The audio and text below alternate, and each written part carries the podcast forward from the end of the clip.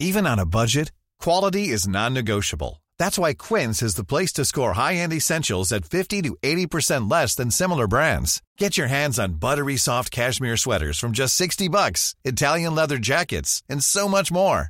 And the best part about Quince, they exclusively partner with factories committed to safe, ethical, and responsible manufacturing. Elevate your style without the elevated price tag with Quince. Go to quince.com slash upgrade for free shipping and 365-day returns.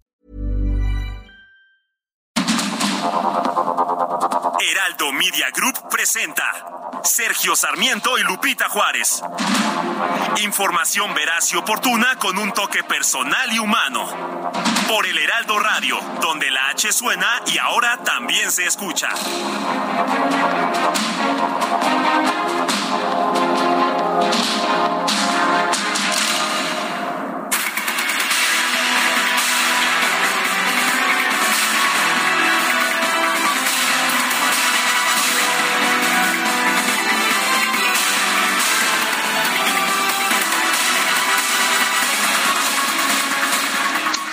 El secretario de Gobernación, Adán Augusto López, anunció ayer que el gobierno del presidente Andrés Manuel López Obrador va a enviar una iniciativa preferente para incorporar de manera definitiva a la Guardia Nacional a la Secretaría de la Defensa. Esto a pesar de que específicamente la Constitución dice que no, de manera que ya sabemos que la iniciativa sería inconstitucional pero pues el secretario de Gobernación dice que no importa. Señala el secretario que esto no significa militarizar a la Guardia Nacional.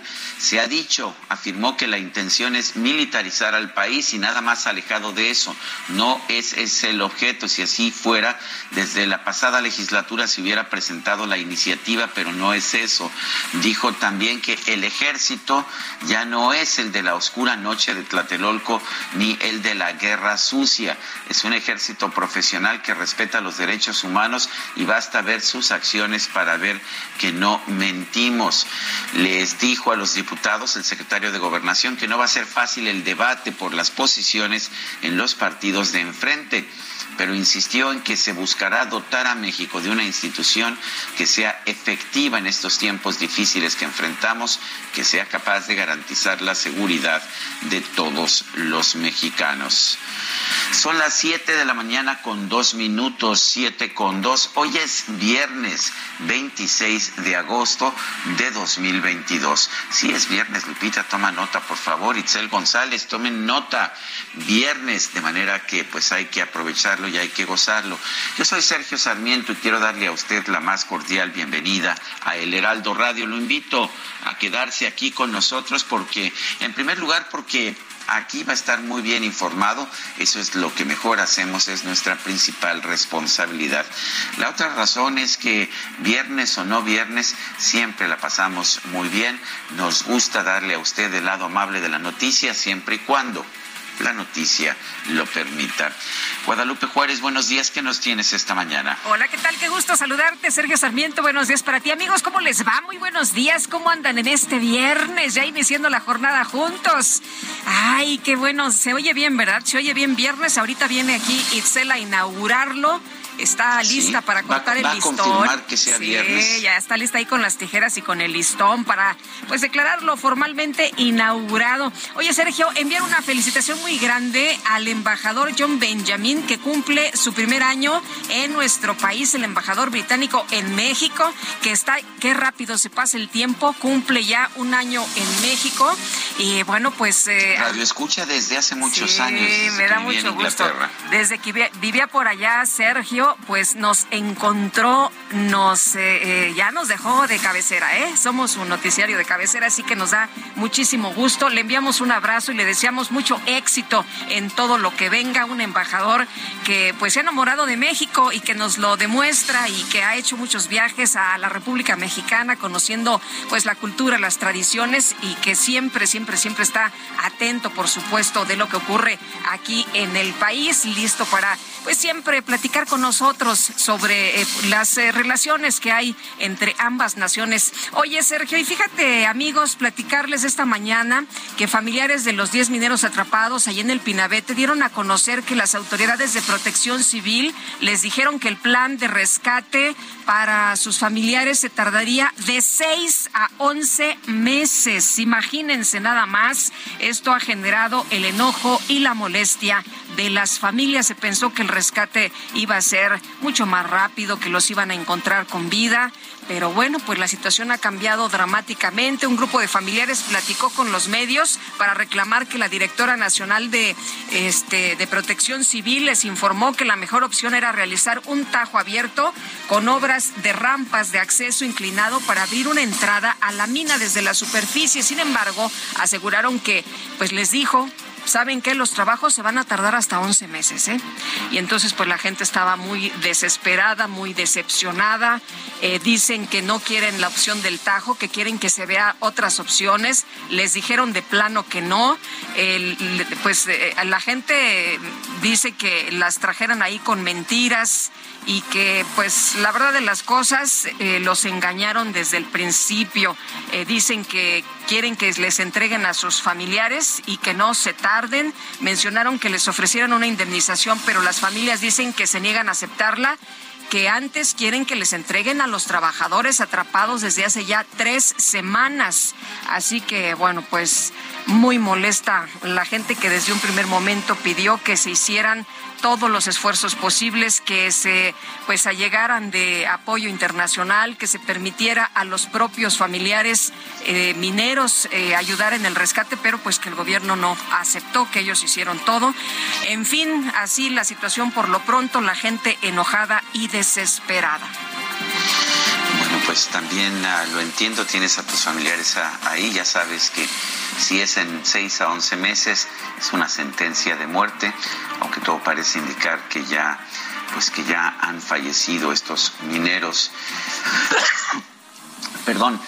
En otros temas, el ex rector de la UNAM y un científico de los más respetados en nuestro país, José Sarucán, renunció a la Comisión Nacional para el Conocimiento y Uso de la Biodiversidad, la CONABIO.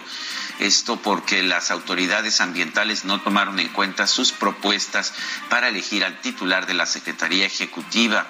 Deja así eh, el doctor Sarucán, después de 30 años, esta institución. El doctor explicó a través de una carta a sus colaboradores que sostuvo una reunión con la titular de la Secretaría del Medio Ambiente y Recursos Naturales, la Semarnat, María Luisa Albores, para presentarle tres perfiles con amplia experiencia para asumir el cargo de la Secretaría Ejecutiva. Sus propuestas no fueron tomadas en cuenta.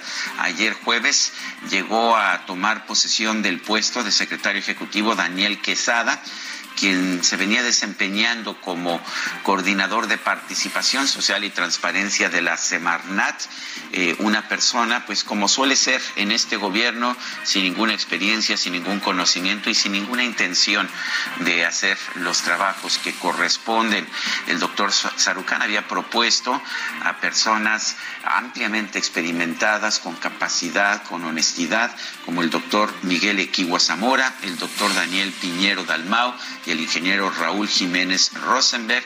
En este sexenio, sin embargo, hay que tener pues 99% de lealtad cuando menos. La capacidad, tú sabes, ya no es importante porque este gobierno lo hace todo bien.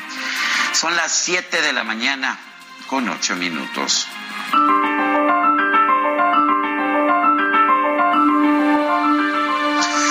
Vamos a la frase del día. La complejidad de los impuestos es en sí un impuesto. Max Bocos.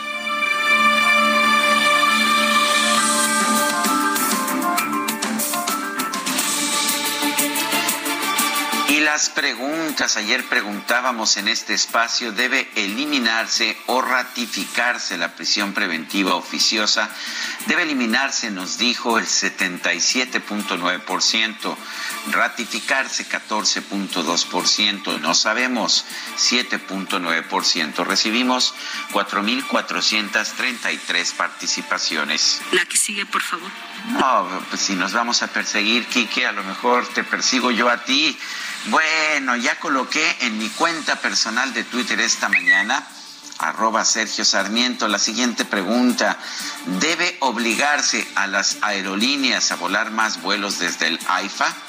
Nos dice que sí el 6.8%, que no 90.6%. ¿Quién sabe?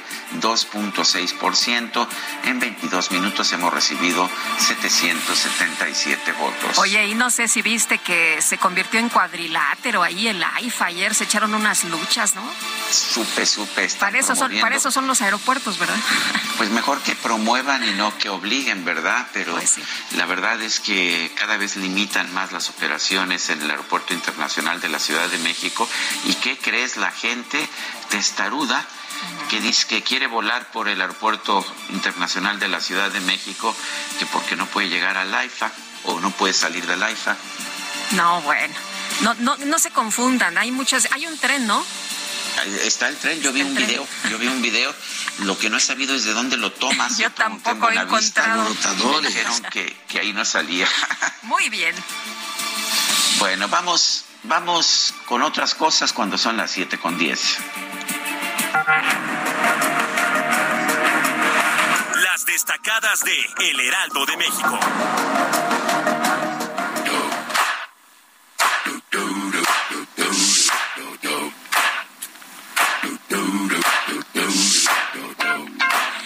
Así se escucha este viernes. Itzel González, ¿cómo te va? Muy buenos días. Muy buenos días, Lupita, Sergio, queridos destacalovers. Así es, como ya lo confirmaban ustedes, ya es viernes, llegamos al fin de semana. Solamente que no es quincena, hoy es 26 de agosto del 2022. Resistan, resistan. Sí llegamos. Sí llegamos. Sí llegamos. 26, sí, no, sí lo hacemos. Oigan, y el domingo es día del adulto mayor, así que... Es día del abuelo, ¿verdad? Es día del abuelo así que yo creo que va a haber reuniones este fin de semana. Acuérdese, todavía cubre boca, sana distancia.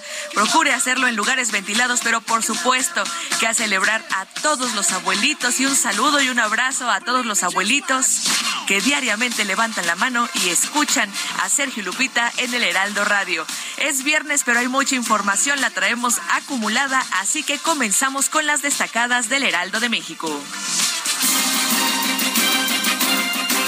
En primera plana, acordaban precios, ponen alto a monopolio de laboratorios. La Secretaría de la Función Pública sancionó a cinco empresas que se repartían por territorios contratos para realizar hasta 469 millones de análisis clínicos. No podrán ser contratadas en siete años. País, cuarto informe, sale al aire primer spot pensión de adultos mayores y salud, los temas. ¿Y qué tal los eh, señores de la tercera edad ahí aplaudiéndole al presidente? muy atentos. Como decía Bárbara Tijerina, ¿no? A ver, me voy a ir lentamente para que me aplaudan. Y luego son tres spots. Esperemos sorpresas en los siguientes. Ciudad de México, ambulancias patitos señala corrupción como causa. Durante las administraciones pasadas se permitió y solapó la proliferación de las unidades médicas irregulares. Estados Quintana Roo inauguran Congreso de Turismo y Tecnología. Participarán expositores locales y globales. Orbe contra ensamblaje, freno a las armas en Nueva York. Dos minoristas prometen no vender ni enviar piezas de pistolas fantasma. Meta Estadio Azteca revisan Coloso. El inmueble es inspeccionado por la FIFA de cara al Mundial del 2026. Y finalmente, en mercados buscan precios bajos, ahorran 30% en los útiles. Padres de familia optan por acudir a pequeñas tiendas o compras al mayoreo. Oye, decía ayer el embajador Benjamin, y los espero para el 2026, la final entre Inglaterra y México. Híjole, pues ya estamos todos listos para el Estadio Azteca o las otras sedes del país. Sergio Lupita, amigos, hasta aquí las destacadas del Heraldo. Feliz viernes. Gracias, Itzel. Muy buenos días. Son las 7 de la mañana con 14 minutos. Vamos a un resumen de la información más importante de este 26 de agosto de 2022. En Soriana sabemos lo que te gusta. Lleva el segundo al 50% de descuento en todos los artículos de escritura o hasta un 50% de descuento en mochilas y loncheras y 25% de descuento en sábanas, almohadas y edredones, excepto invierno. Soriana, la de todos los mexicanos. Agosto 29. Aplican restricciones. La Coordinadora Nacional de Protección Civil, Laura Velázquez, informó a los familiares que el rescate de los 10 mineros atrapados en la mina El Pinabete podría tardar de 6 a 11 meses pues que esta es la única opción que nos dan, ¿verdad? Hacer unos tajos que se van a tardar de 6 a 9 meses, a 6 a 11 meses, y que es lo único que ya nos pueden... ¿Y quién les dijo eso, nena? La señorita Laura Velázquez. siendo que nos trajo con mentiras y que ya, ya vamos a tapar, ya vamos a taponear y que ya, ya tenemos el cemento para eso. Y, no, les dijimos de plano que, no. no. vamos a aceptar nada. Que nos los entreguen. Que nos los entreguen. Que nos los entreguen y que no se tarden secretario de Gobernación, Adán Augusto López, anunció que la iniciativa para integrar la Guardia Nacional a la Secretaría de la Defensa Nacional será enviada por el presidente López Obrador al Congreso de la Unión el primero de septiembre.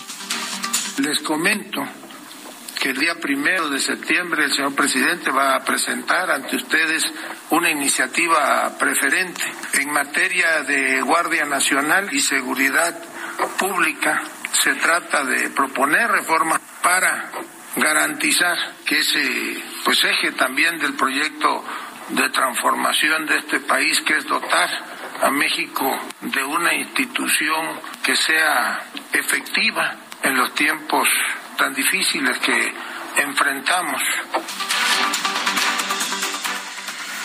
Al iniciar la reunión plenaria de los diputados federales de Morena, su coordinador Ignacio Mier resaltó que entre las prioridades de su agenda legislativa se encuentra el que los programas sociales cuenten con un presupuesto progresivo, garantizar la seguridad, para lo cual se sacará adelante el tema de la Guardia Nacional, dijo, y hacer una revisión profunda de la manera como se realizan los procesos electorales. Ignacio Mier, Ignacio Mier, que tuvo mole con pollo, ¿verdad? Mole poblano ayer y que regaló maletas, dicen. Así. ¿Ah, sí, a los, a los compañeros legisladores. Bueno, la titular de la Secretaría de la Seguridad Ciudadana, Rosa Isela Rodríguez, afirmó que los miembros de la Secretaría de la Defensa Nacional sí pueden hacer labores de seguridad pública, por lo que instó a los legisladores de Morena a avalar la iniciativa para integrar a la Guardia Nacional a la Sedena. El senador de Morena, Ricardo Monreal, aseguró que la Cámara Alta está lista para recibir la iniciativa en materia de la Guardia Nacional. Y estamos listos para recibir la iniciativa y procesarla con todos los grupos parlamentarios para buscar que pueda prosperar. Durante su última conferencia de prensa como alta comisionada de la ONU para Derechos Humanos, Michelle Bachelet reiteró que se debe fortalecer el mecanismo de protección de periodistas. Surgió a que se implementen las recomendaciones del Comité de la ONU contra la desaparición forzada. Curiosidad por conocer los detalles del informe reciente del gobierno sobre el caso Ayotzinapa y habló sobre la Guardia Nacional. Primero que um, nada, reconozco los desafíos de México en materia de seguridad pública. Por eso creo que es muy necesario mantener el carácter civil de la Guardia Nacional, que está consagrado en la Constitución. Pues sí, sí, pide mantener el carácter civil, es lo que dice la Constitución, o sea que eh, pues primero habría que modificar la Constitución. No entiendo todavía esto de que se va a someter una iniciativa de ley secundaria que viole la Constitución. Ya sabemos lo que va a decir la Suprema Corte, que no se puede violar la Constitución. Marcelo Ebrard, secretario de Relaciones Exteriores, se reunió la tarde de ayer con miembros de la Suprema Corte de Justicia. En este encuentro privado dialogó sobre los litigios internacionales, en especial lo relacionado con el comercio de las armas el secretario de Gobernación, Adán Augusto López, y la consejera jurídica de la presidencia, María Estela Ríos González, también acudieron a la Suprema Corte.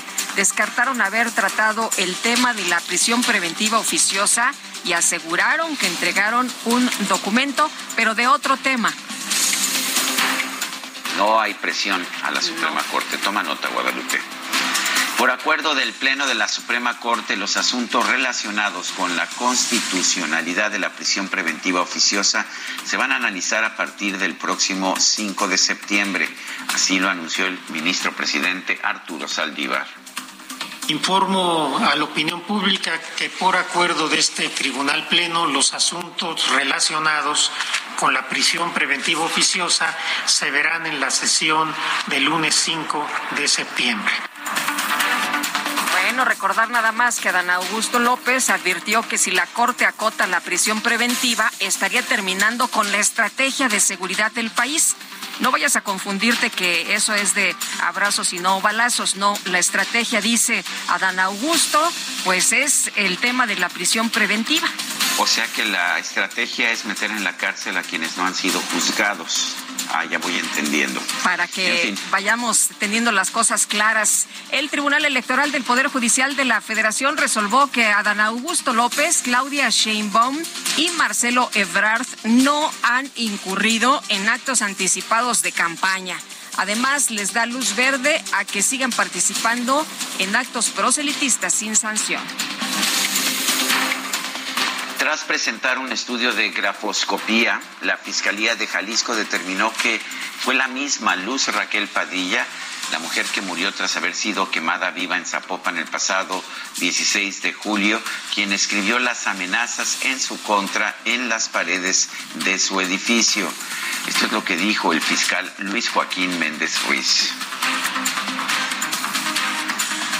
La Fiscalía de Jalisco continuará con la integración de la carpeta de investigación Estaremos pendientes y respetuosos de las determinaciones que tengan a bien tomar tanto la Fiscalía General de la República, así como la Secretaría de Seguridad y Protección Ciudadana. Bueno, y Sergio Ismael, el vecino detenido por el asesinato de Luz, fue puesto en libertad este jueves, de acuerdo con su abogado Ricardo Pulido. Sin embargo, el juez de Centro de Justicia para las Mujeres de Jalisco le impuso una serie de medidas cautelares por seis meses, además del pago de la reparación del daño a víctimas indirectas, es lo que ha informado su abogado por los delitos que se le vinculó, precisamente incluso uno no merece pena corporal. Por lo tanto, como son delitos que en un lenguaje coloquial se podría decir de menor grado o delitos menores, por lo tanto eso influyó en parte para que se le diera la suspensión. La tarde de este jueves, el empresario y ex candidato a alcalde de Cuautla, Carlos Bildmart, así como sus escoltas y su hija fueron atacados a balazos. Uno de los delincuentes fue abatido, mientras que su hija y una escolta resultaron heridos. Integrantes de un grupo armado se videograbaron mientras celebraban con gritos y disparos al aire tras el enfrentamiento que sostuvieron con un grupo rival en el centro de Tuzantla, esto es en Michoacán. Se acordarán ustedes que desde ayer les informamos de esta tragedia en la que estos grupos eh, armados con armas largas y muy bien equipados pues eh, van y atacan a sus supuestos contrincantes y donde resultaron ocho personas muertas.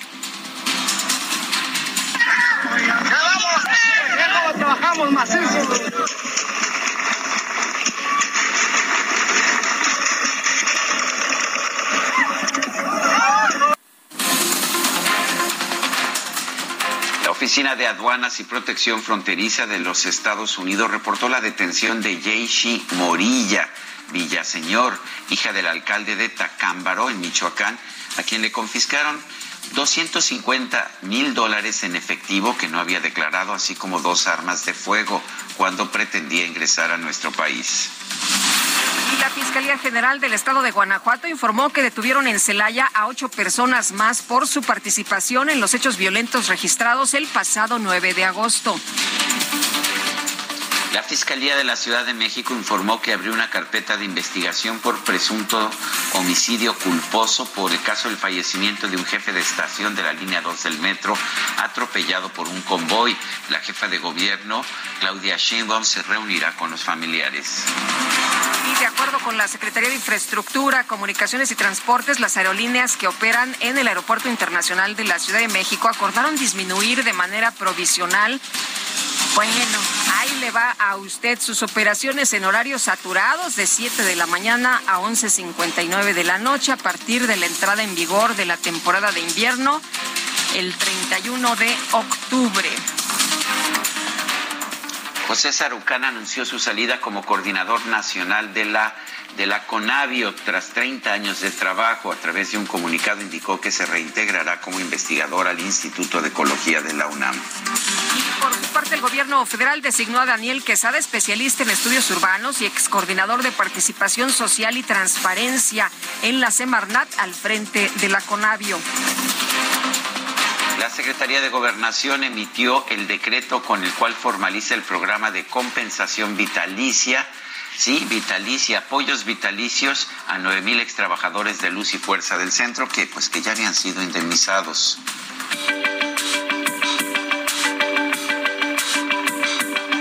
Sergio Sarmiento y Lupita Juárez quieren conocer tu opinión, tus comentarios o simplemente envía un saludo para ser más cálida esta mañana.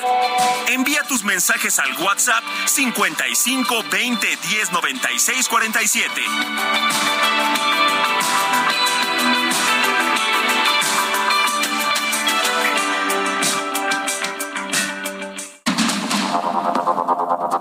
Continuamos con Sergio Sarmiento y Lupita Juárez por el Heraldo Radio.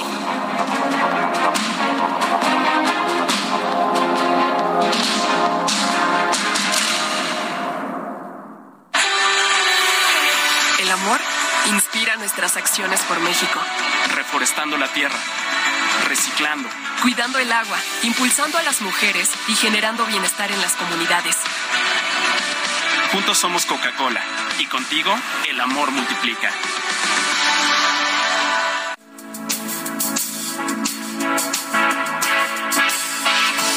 No sé si me recuerdas.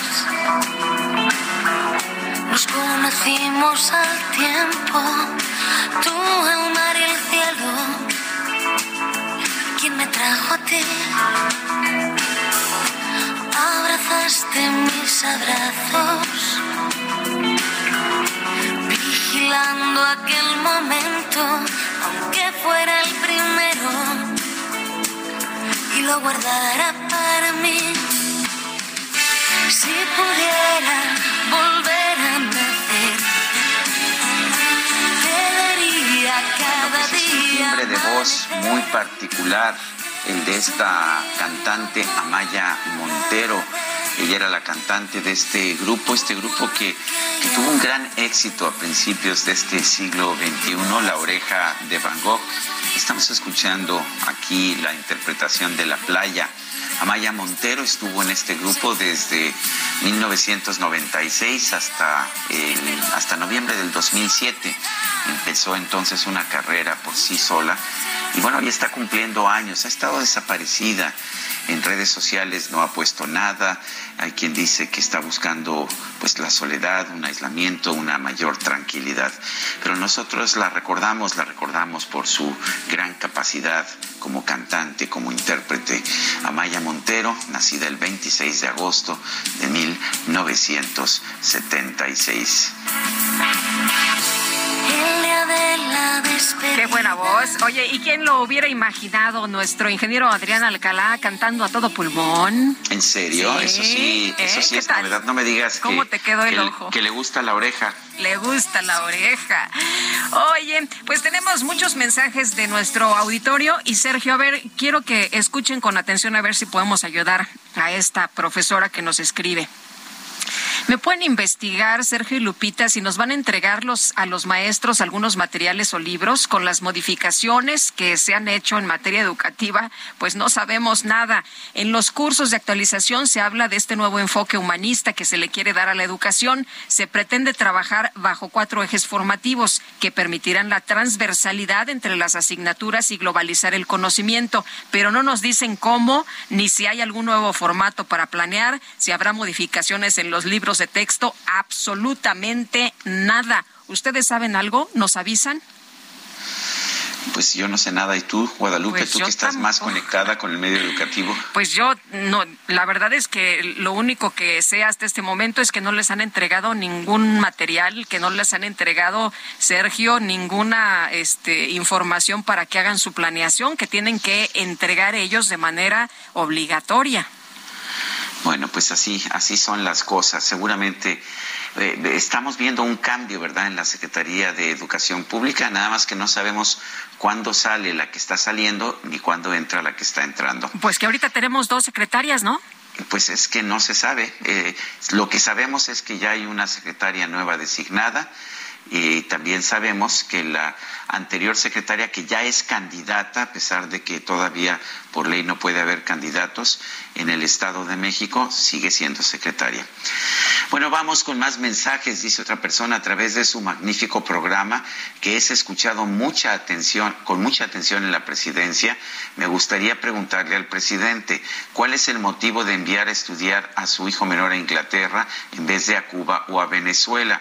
Y si dentro de los médicos adoctrinadores cubanos vienen algunos militares o son todos militares y si los nombramientos de las dos últimas secretarias de Educación se deben únicamente al odio y desprecio del presidente por los mexicanos. Soy su servidor Jorge Saldaña y les envío un abrazo y mi agradecimiento por su atención. Pues ahí están sus preguntas, don Jorge. Y también eh, nos comenta Elizabeth de Ixtapaluca. Mis niños hermosos, feliz viernes. Soy Elizabeth y criticaba el gobierno actual lo que pasó en la mina pasta de conchos. No es lo mismo decir que hacer.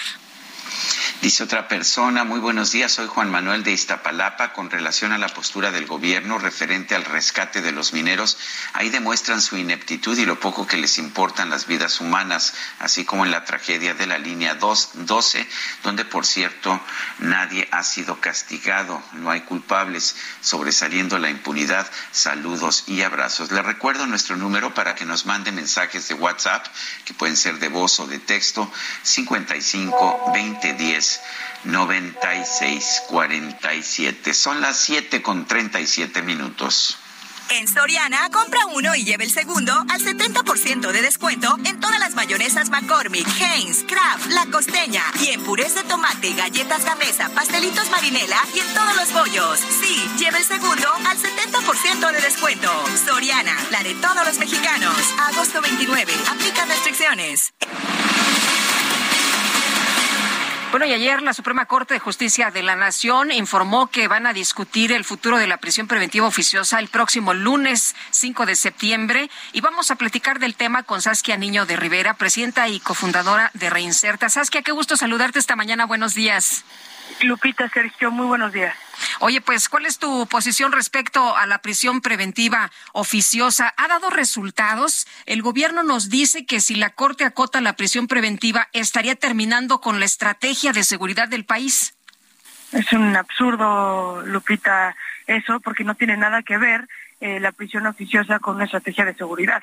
Al contrario, en México se ha usado la prisión preventiva oficiosa para hacer política y, en mi opinión, política barata, porque tiene que ver con alimentar a una sociedad de con el entendimiento de que la justicia es sinónimo de venganza. Todo es cárcel y eso no es la, la opción. Yo creo que este país que se basa como una nación democrática, tiene que salvaguardar la vida y tiene que salvaguardar la libertad de las personas. Y eso tiene que ver con el concepto de inocente hasta que se te pruebe lo contrario, no como lo hacemos ahorita que es culpable hasta que se te compruebe lo contrario. Y tú acabas de decir algo que es muy interesante, Lupita, que tiene que ver con qué... Saskia.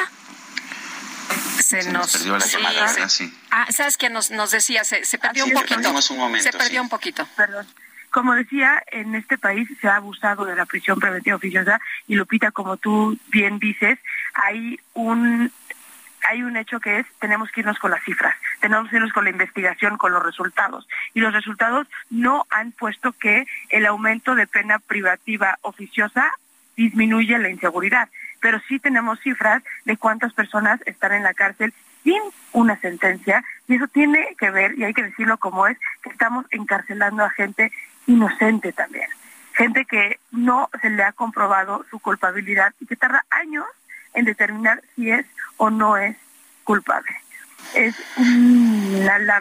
una, tristeza cuando el 97% de los casos de los abogados defensores de oficio, o sea, quien no tiene para pagar un abogado privado, tiene una condena condenatoria ante una persona que, que no tiene este tipo de acceso. Entonces, en México tenemos que salvaguardar la integridad de una persona y la libertad. Hay medidas alternas a la pena.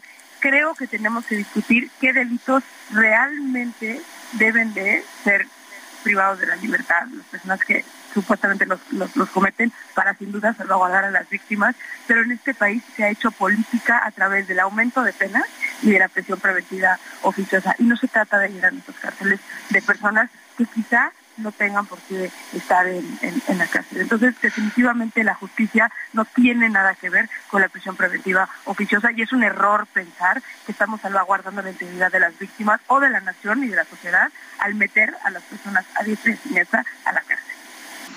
Ahora, el, propio secretario de Gobernación parece decir que si se rechaza la prisión preventiva oficiosa, se cae toda la estrategia de seguridad. Eso preocupa, ¿no es así? Mira, primero habría que entender cuál es la estrategia de seguridad, Sergio. La verdad, yo no la tengo todavía muy clara a, cuatro años este, de, este, de, de entrando este gobierno, pero bueno, basándonos sobre lo que todos conocemos, que es abrazos no balazos, a mí me sorprende mucho que el secretario de Gobernación justamente diga que va en contra de lo que ellos consideran como la estrategia de seguridad, porque la base de abrazos no balazos tiene que ver con la creación de una nación donde predomina la paz donde predomina a través de la compasión y la empatía la construcción del tejido social. Y la cárcel no tiene que ver con una construcción del tejido social. Entonces, va en contra de lo que ellos determinan como una estrategia de seguridad. Más bien deberían estar apostando justamente para las medidas alternas para no romper familias, porque cuando metemos a las personas a la cárcel no nos damos cuenta que estamos también rompiendo familias. Hay hijos detrás de una persona que está en la cárcel, el 83% de las personas que, están en prisión son madres y son padres. Hay, hay, hay, hay hermanos, hay primos, hay, familias que dependen quizá de esa persona económicamente para poder llevar comida eh, a la mesa, pero todo eso no lo analizamos. Yo creo que más bien eh, lo que está pasando con el gobierno federal al decir que están completamente en contra de esta decisión que ha tomado o que está tomando la Suprema Corte de Justicia, tiene que ver con que la gente ha confundido, Sergio Lupita, con que la justicia y la venganza son sinónimos.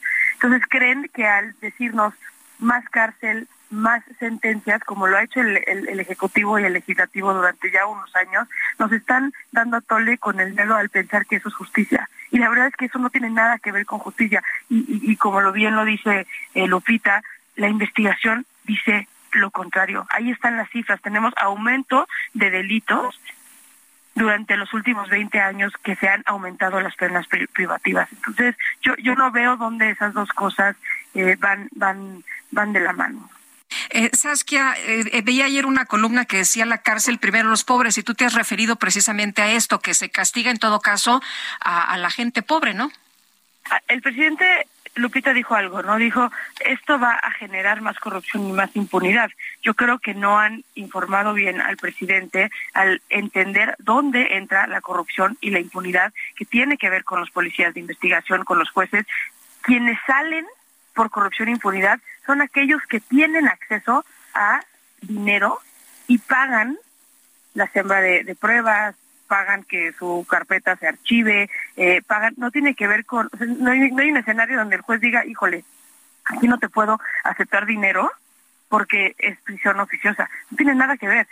La corrupción y la impunidad en nuestro sistema de justicia penal tiene que ver con el acceso al, a dinero. Y eso es con los delitos que más alto impacto tienen en la sociedad. Entonces, ¿qué quiere decir eso? Porque sí, en efecto, nuestro sistema de justicia penal está corrompido y está absolutamente impune, eso es una realidad, pero quienes están en la cárcel son, uno, las personas que no tienen acceso a la justicia porque no tienen acceso económico a pagar una mordida o bien a tener una defensa propia, y también a las personas que tienen problemas de adicciones.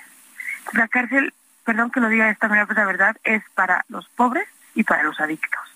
Y cuando tú has caminado las cárceles, en mi caso he caminado 147 cárceles en los últimos 17 años, entiendes quiénes están en, prisión realmente. Entonces, toda esta discusión me parece que es política y política barata y quienes salen a decir que esta eh, propuesta de parte de la Suprema Corte atenta contra las víctimas no tienen ni idea de nuestro sistema de justicia penal.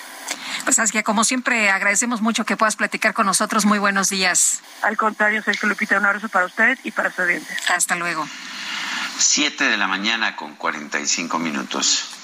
En Soriana siempre te llevas más. Aprovecha que el plátano está a solo 4.90 el kilo con 75 puntos. Además, lleva el segundo al 70% de descuento en todos los six pack de yogurts bebibles de frutas marca Lala, Danone y Alpura. Soriana, la de todos los mexicanos. Agosto 29. Aplican restricciones.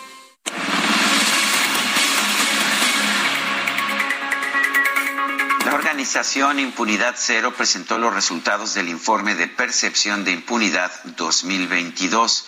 Este es un estudio que se realizó por segunda ocasión con el objetivo de conocer la perspectiva ciudadana al respecto del acceso a la justicia en nuestro país.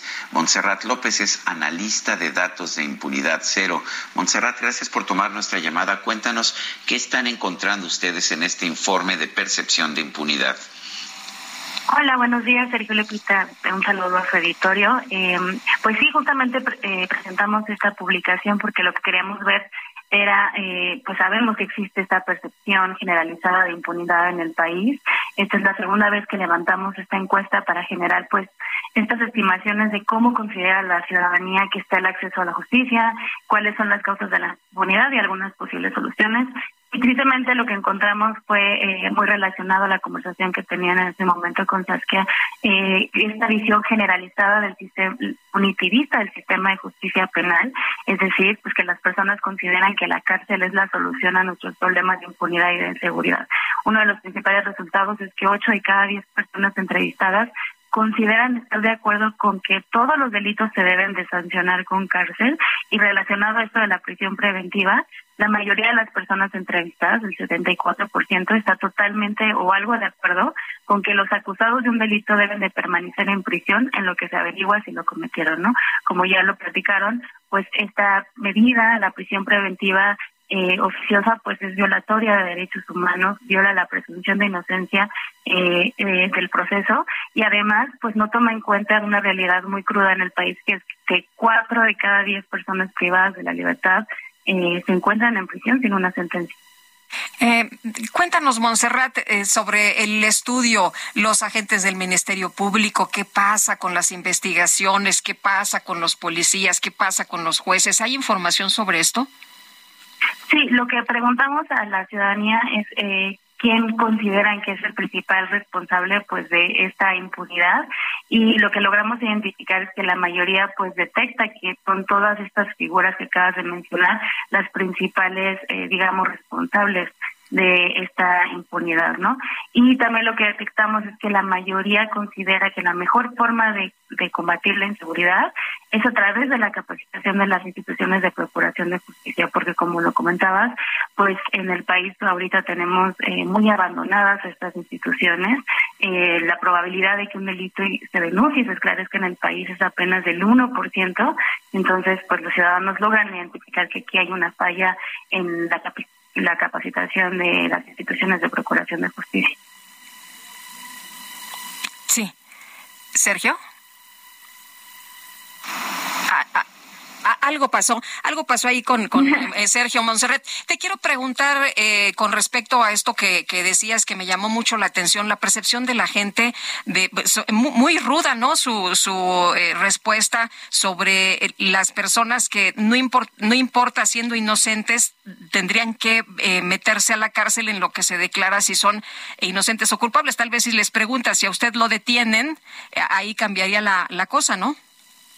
Sí, claro, también esto puede ser consecuencia de esta impunidad generalizada. Otra cosa que detectamos es que en esta misma pregunta de cuál consideran que es la mejor forma de combatir la inseguridad, eh, el porcentaje de personas que dijeron que hacer justicia por su propia mano era la solución aumentó de 2019 a 2021 eh, 2.5 puntos porcentuales, ¿no? Lo que pues refleja una completa desconfianza en el sistema de justicia penal y para que las personas digan que hacer justicia por propia mano es la solución, pues definitivamente refleja pues esta pérdida de confianza y esta ineficiencia de las autoridades que al final también puede resultar pues en esta percepción de que la gente quiere que, que se metan a la cárcel a, a las personas eh, acusadas y ya, ¿no? Que esa es la solución.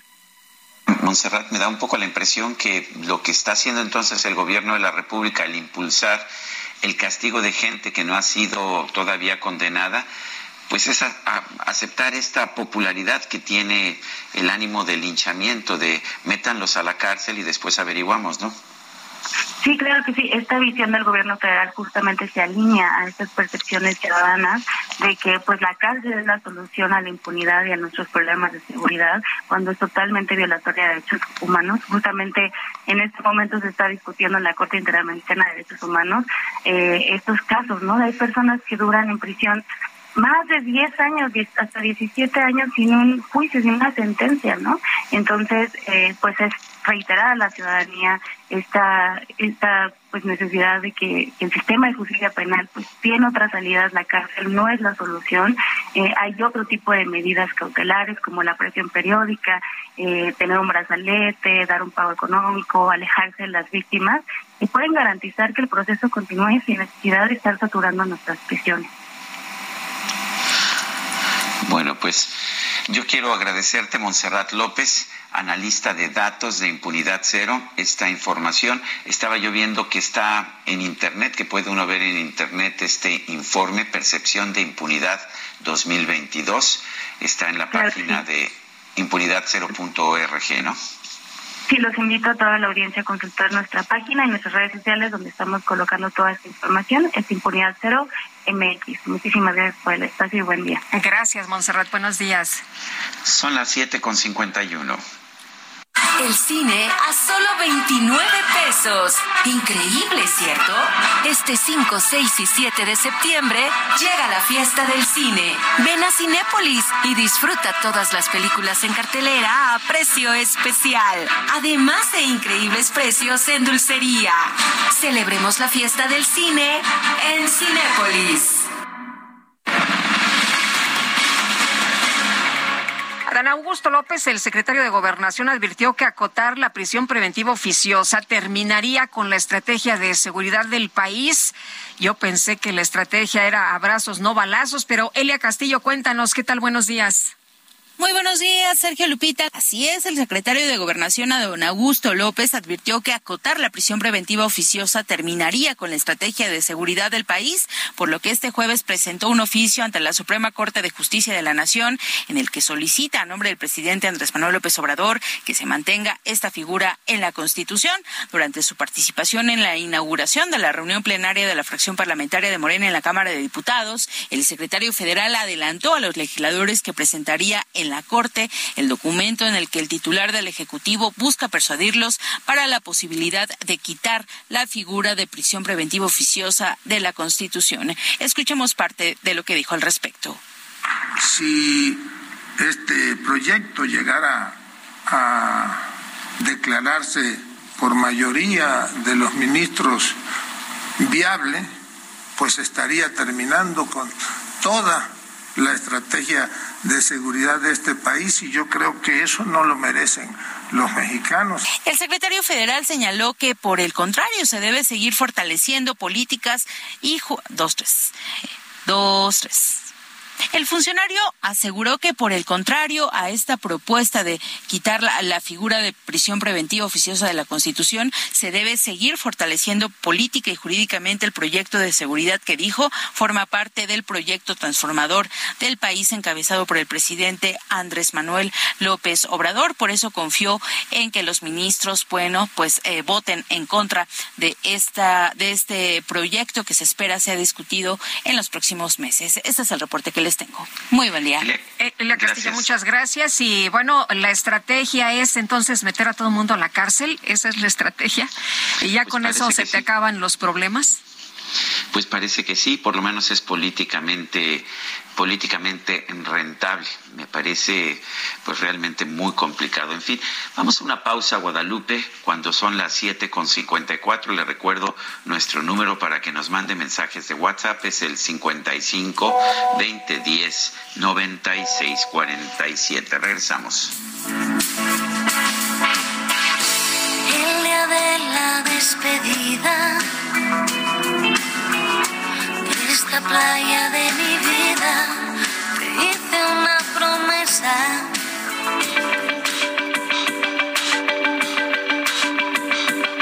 Sergio Sarmiento y Lupita Juárez quieren conocer tu opinión, tus comentarios o simplemente envía un saludo para hacer más cálida esta mañana.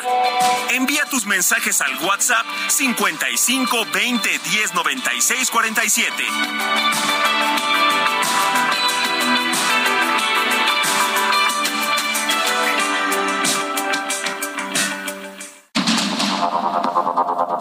Continuamos con Sergio Sarmiento y Lupita Juárez por el Heraldo Radio.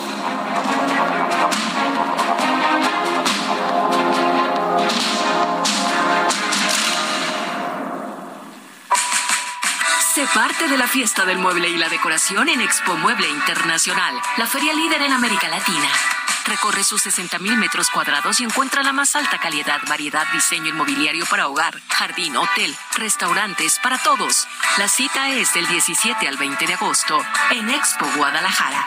Regístrate sin costo en www.expomuebleinternacional.com.mx. Guadalajara, moda en mueble.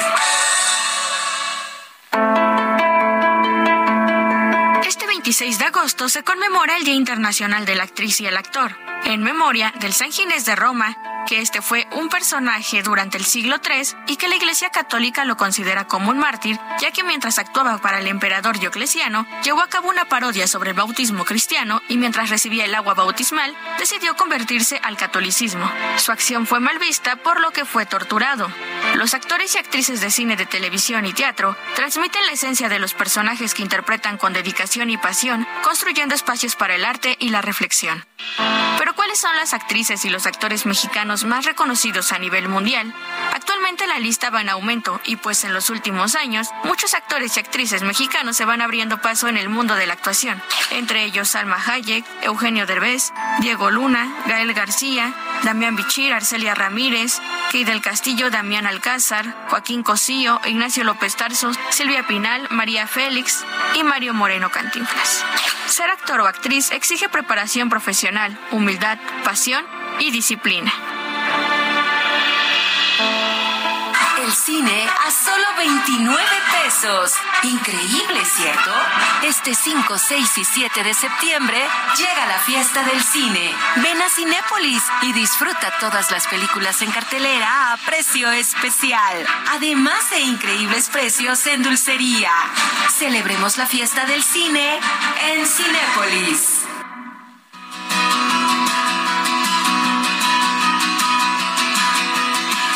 Un mosquito más tonto de la manada. Yo sigo tu luz aunque me llegue a morir. Te sigo como le siguen los puntos finales. A todas las frases suicidas que buscan su fin. Igual que el poeta que decide trabajar en un banco Sería posible que yo en el peor de los casos le hiciera una llave de judo a mi pobre corazón, haciendo que firme llorando esta declaración. Me callo porque es más cómodo engañarse. Estamos escuchando a la oreja de Van Gogh con la interpretación de Amaya Montero. Hoy cumple 46, 46 eh, años. Y bueno, pues la estamos escuchando con muchísimo cariño, con mucha admiración. Por lo menos yo la admiro muchísimo. No sé qué piensas tú, Guadalupe. Yo pienso que aquí está nuestro ingeniero Adrián Alcalá, desmayado de amor, fíjate. ¿En serio? Sí, sí, sí, no, bueno. No será el único. Fan, pero fan de hueso colorado, ¿eh? Y seguramente muchos disfrutando de la música esta mañana. Oye, nos dice Juan Carlos Aguirre eh, buenos días, Sergio Lupita. Saludos desde Salamanca, Guanajuato, Faro del Bajío. Estamos convencidos que el sueño de López a ser presidente se ha convertido en una pesadilla para todos los mexicanos, es lo que nos dice Juan Carlos Hernández Aguirre. Dice otra persona, soy Tony Talancón de Cuautitlán Izcalli. Sergio Lupita, la maroma de otros datos del presidente pierde credibilidad del otro lado del río Bravo. No se puede tapar el sol con un dedo. Saludos. Hola, buenos días. Mi nombre es Ángel y nomás para reportar que la México Pachuca, ambos sentidos, en el kilómetro 55, está bloqueada por manifestantes de los autobuses México Tizayuca. Gracias, don Ángel, por convertirse esta mañana en nuestro reportero y para que tomen nota también nuestros amigos que nos vienen sintonizando. Son las ocho con cinco minutos. Vamos con Diana Martínez. Nos tiene información. Diana, adelante. Así es, Sergio Lupita. Muy buenos días. Pues el, reclamo por el uso de la prisión preventiva oficiosa ya llegó al ámbito internacional. Este viernes la defensa de dos hombres que pasaron 17 años bajo esta medida cautelar eh, plantearán ante la Corte Interamericana de Derechos Humanos que esta figura sea eliminada de la Constitución mexicana. La audiencia se está realizando en estos momentos en Brasil. Acuden también representantes del gobierno federal, incluso el ministro en retiro, José Ramón Cosío, en calidad de, de La Corte Interamericana analizará el caso de Daniel García y Reyes Albizar, quienes estuvieron en la cárcel por 17 años ellos estuvieron sujetos a proceso penal por homicidio. Durante 20 años, en mayo pasado, fueron sentenciados a 35 años de prisión. Entrevistamos a Simón Hernández, él es abogado de, Daniel y de Reyes, quien consideró que es inminente que se condene al Estado mexicano, la Corte podría ordenar a México que elimine la figura de la Carta Magna por ser contraria a la Convención Americana de Derechos Humanos. En entrevista, Simón Hernández nos comentó que va a plantear que tanto la prisión preventiva como el arraigo son figuras eh, violatorias de derechos humanos, pues eh, por lo menos esta medida cautelar de prisión preventiva eh, pues afecta a las familias que, por ejemplo, tienen que eh, o se ven obligadas a acudir eh, constantemente a las cárceles todos los fines de semana para visitar a los internos. Entrevistamos también a Daniel García. Él actualmente tiene brazalete de monitoreo electrónico, ya que el juez no le permitió viajar a, a Brasil para poder comparecer ante los jueces internacionales. Y él nos dijo que, pues, quiere señalar durante la audiencia las terribles condiciones que sufrió en prisión y la pena anticipada que enfrentó por un delito que no cometió, así como la fabricación de testigos. Tanto él como Reyes Alpizar fueron acusados por el homicidio de la regidora de Atizapán, María de los Ángeles Tamés. En este momento está compareciendo justamente Daniel, eh, Daniel García. El juez Ricardo Pérez Manrique le, le cuestionó si durante la, el tiempo que estuvo en arraigo tuvo contacto con sus familiares. Hasta aquí mi reporte, Sergio. Diana Martínez, muchas gracias. Buen día. Buenos días, sí. De último momento, Moderna ha demandado a Pfizer y a BioNTech por violación de su patente de la vacuna contra COVID. La empresa acusa a sus competidores de copiar la tecnología de ARN mensajero sin ningún permiso. Son las ocho con siete minutos. Vámonos al clima. En Soriana, compra uno y lleve el segundo al 70% de descuento en toda la marca Regio, en todos los jabones líquidos y en todos los tintes Nutris e y media. Sí, lleve el segundo al 70% de descuento en marca Regio, jabones líquidos y tintes Nutris e y media. Soriana, la de todos los mexicanos. Agosto 29. Aplica restricciones. El pronóstico del tiempo con Sergio Sarmiento y Lupita Juárez.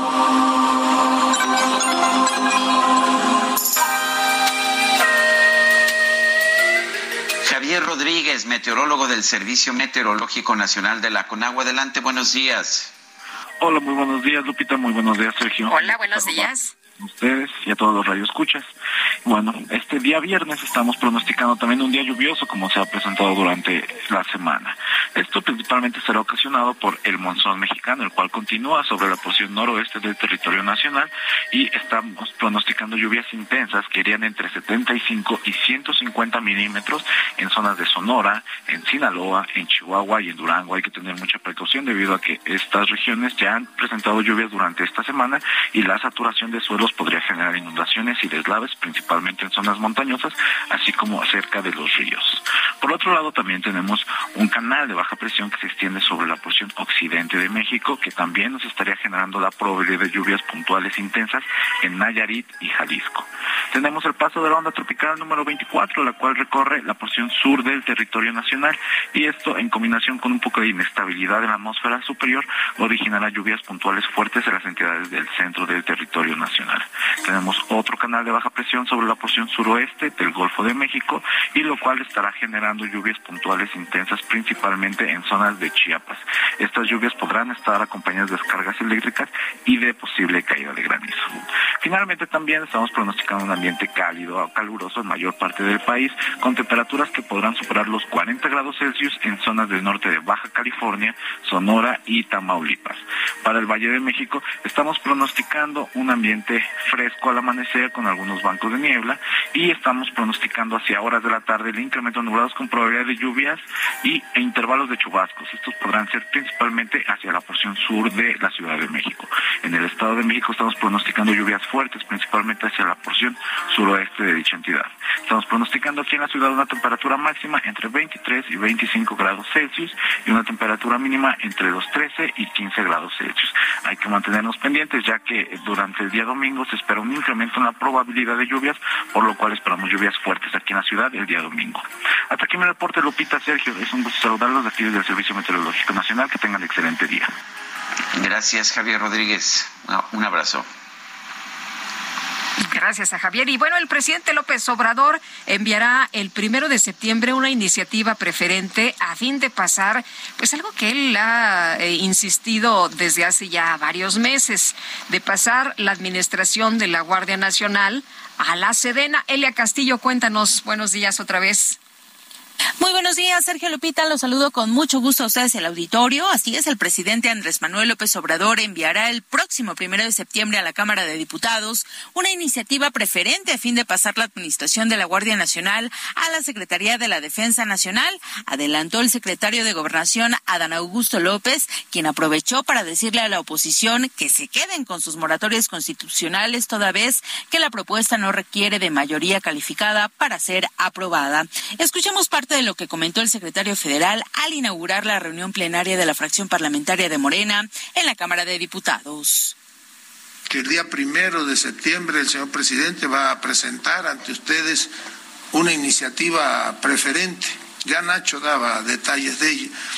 En materia de Guardia Nacional y seguridad pública. Sergio Lupita, respecto a esta moratoria constitucional que mantiene la coalición Va por México, que conforman PAN, PRI y PRD y que consiste en no aprobar ninguna modificación a la Constitución en lo que resta de la 65 legislatura, el secretario federal la desestimó.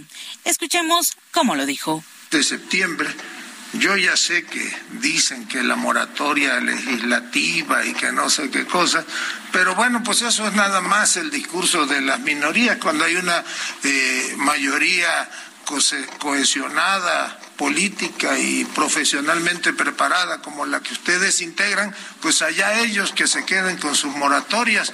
Esta propuesta será presentada el próximo primero de septiembre en el inicio del periodo ordinario de sesiones del Congreso de la Unión. Busca reformar legislaciones secundarias, entre ellas la Ley Orgánica de la Administración Pública Federal, la Ley de la Guardia Nacional, la Ley del Ejército y Fuerza Aérea Mexicanos y la Ley de Ascensos de las Fuerzas Armadas. El funcionario señaló que es necesario que la administración de la Guardia Nacional esté a cargo de la Sedena, al tiempo que rechazó que se busque militarizar el país, como acusa la oposición. Sergio Lupita, habrá que ver lo que ocurre con esta iniciativa que, bueno, busca reformar estas cuatro eh, leyes secundarias y que únicamente requiere de 250 votos más uno para ser aprobada en la Cámara de Diputados. Morena y aliados cuentan al momento con 277 votos, con lo que, bueno, se les facilita, por supuesto, la aprobación de esta iniciativa que enviará el presidente Andrés Manuel López Obrador el primero de septiembre. Este es el reporte que les tengo. Elia, muchas gracias. Buenos días. Y la Secretaría de Seguridad y Protección Ciudadana, a través de su titular Rosa Isela Rodríguez, pidió a los diputados morenistas avalar la reforma a la Guardia Nacional que va a presentar el presidente López Obrador. Jorge Almaquio nos tiene el reporte. Adelante, Jorge. Gracias, Sergio Lupita, amigos. Así es, y esto lo hizo Sergio al participar en la reunión plenaria de Morena, en donde la titular de la Secretaría de Seguridad Federal indicó que se requiere fortalecer la seguridad y la incorporación de la Guardia Nacional a la Secretaría de la Defensa Nacional permitirá que esta institución policial prevalezca como una política de Estado transaccional y se consolidará por completo el proyecto de seguridad más importante en la historia moderna de México. Rodríguez Velázquez indicó a los diputados federales que lo mejor es que la Guardia Nacional pase a la estructura de la Sedena, con lo que se garantiza que disminuirá el índice delictivo en el país. Así lo comentó, escuchemos. Este tema no debe analizarse con una visión partidista o política, sino pensando en lo que es mejor para México y lo, lo, mejor es que la Guardia Nacional forme parte de la Secretaría de la Defensa Nacional para que no pierda su propósito y continúe la tendencia sostenida a la baja de los indicadores delictivos en los estados y municipios. Esto, diputados, diputadas, es por el país, es por el futuro. En instalaciones de San Lázaro, Rosicela Rodríguez indicó que la Guardia Nacional quedará en buenas manos y la dependencia a su cargo continuará con sus labores de coordinación del Gabinete de Seguridad y de las 32 mesas de construcción de paz y seguridad estatales y 266 regionales. También resaltó que mantendrán la responsabilidad de los penales federales, el Servicio de Protección Federal, Protección Civil, el Centro Nacional de Prevención de Desastres, la Coordinación Nacional Antisecuestros, el Secretariado Ejecutivo del Sistema de Seguridad Pública y también pues la eh, eh, titularidad del Centro Nacional de Inteligencia. Aparte de lo que comentó la titular de la Secretaría de Seguridad Federal aquí en nuestro país. Ese es el Jorge Almaquio, muchas gracias. Buen día, hasta Buenos días. Y la jefa de gobierno de la Ciudad de México, Claudia Sheinbaum, se va a reunir con la familia de Eduardo Hernández, trabajador del metro que falleció la semana pasada. Carlos Navarro, ¿qué tal? Muy buenos días.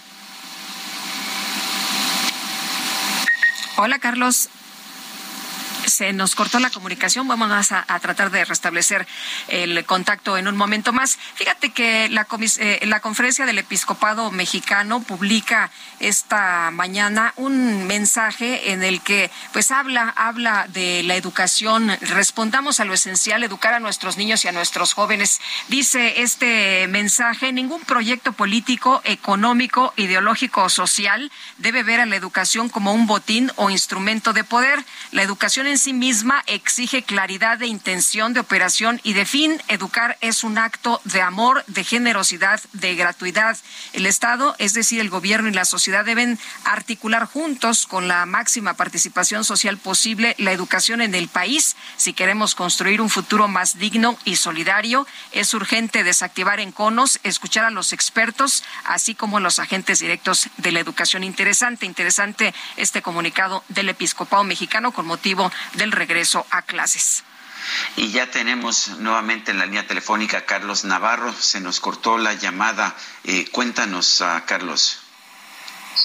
Buenos días, Sergio Lupita. Les saludo con gusto a ustedes al auditorio y les comento que la jefa de gobierno de la Ciudad de México, Claudia Sheinbaum, se reunió con la familia de Eduardo Hernández, trabajador, trabajador del metro que lamentablemente falleció la semana pasada. En entrevista con los medios de comunicación tras participar en la Feria de Inversión de la Ciudad de México, la mandataria capitalina dijo que iba a atender los señalamientos de la familia. Escuchemos.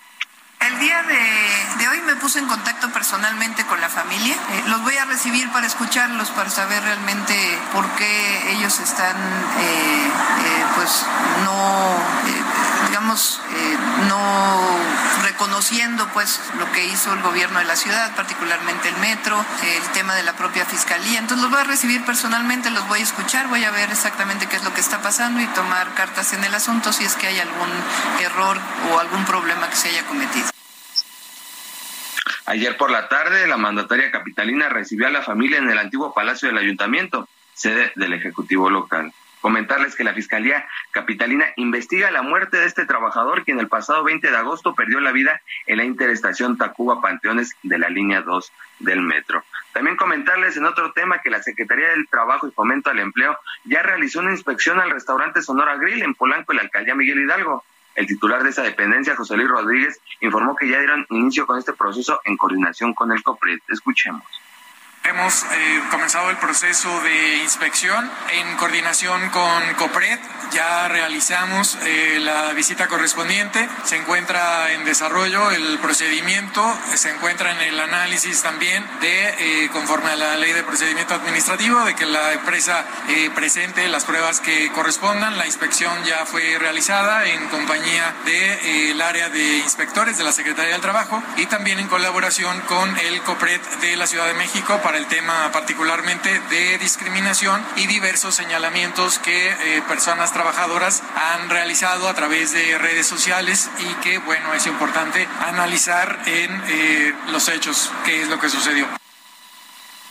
La Secretaría del Trabajo y Fomento al Empleo, entre sus facultades, tiene la revisión de las condiciones laborales. Sergio Lupita, la información que les tengo. Muy bien, muchas gracias, Carlos. Buenos días.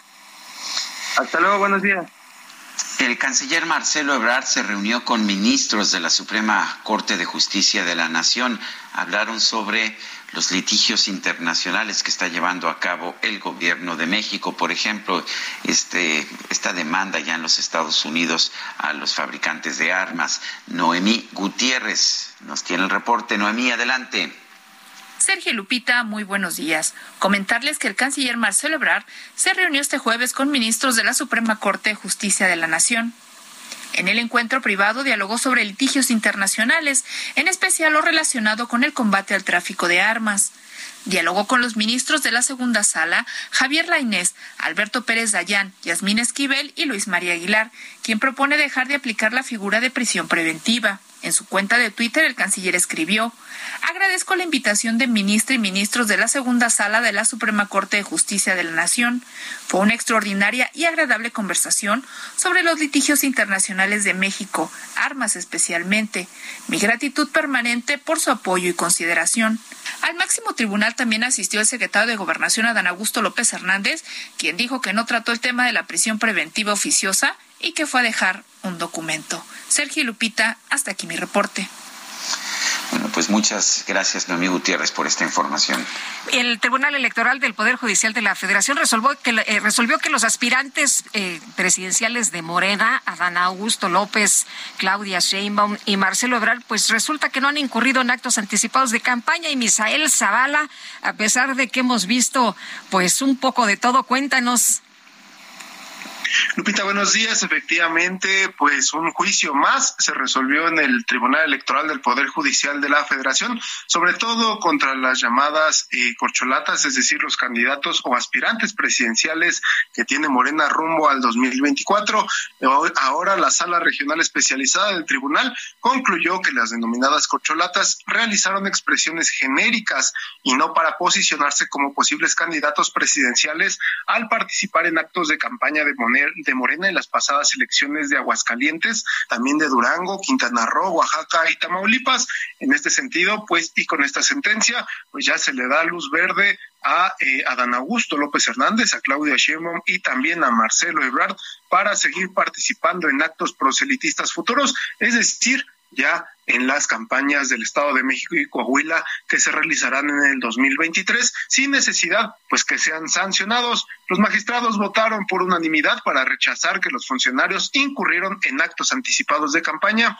Por ejemplo, la jefa de gobierno de la Ciudad de México, Claudia Sheinbaum, realizó expresiones a favor de candidatos en los en las pasadas elecciones y no las realizó en lo personal ni como posible candidata presidencial. En cuanto al canciller Marcelo Ebrard, los magistrados indicaron que expresó en los actos de campaña en los estados frases sobre su ideología política y no para posicionarse como un posible candidato a la presidencia de la República en el 2024. Sobre el secretario de Gobernación, Adán Augusto López Hernández, los magistrados resolvieron que no hizo uso de recursos públicos ni propaganda electoral con fines de promoción personalizada al participar también en actos proselitistas de Morena. Pues en ese sentido, pues ya se les da luz verde a estos aspirantes porque ya queda el precedente de que no han sido sancionados en las pasadas elecciones. Sergio Lupita, hasta aquí la información. Muy bien, muchas gracias, Misael. Gracias. Nuestro número Ah, perdón, perdón, Misael, nuestro número para que nos mande mensajes de WhatsApp es el 55 20 10 96 47. En Twitter puede usted seguirnos en arroba Sergio y Lupita. Le recomiendo también arroba Heraldo de México. Vamos a una pausa y regresamos. Las frases suicidas que buscan su fin. Igual que el poeta que decide trabajar en un banco ¿Sería posible que yo en el peor de los casos le hiciera una llave de judo a mi Haciendo que firme llorando esta declaración. Me callo porque es más cómodo engañarse.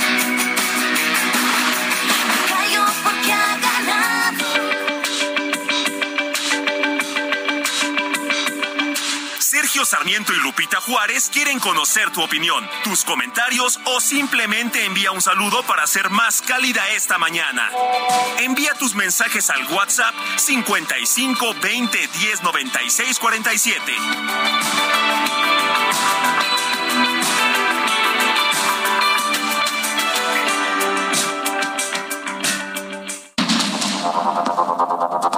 Continuamos con Sergio Sarmiento y Lupita Juárez por el Heraldo Radio.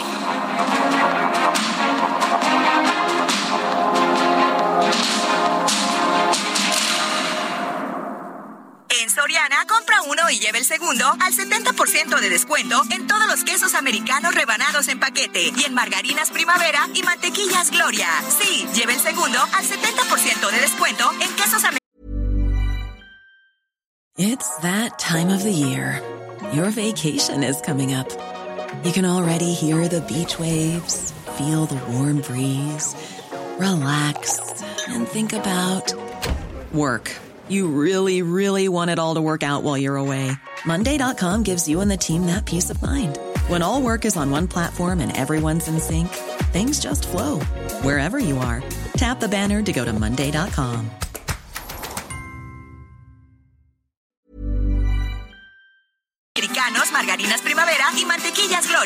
Soriana, la de todos los mexicanos. Agosto 29. Aplica restricciones. Jaque Mate con Sergio Sarmiento.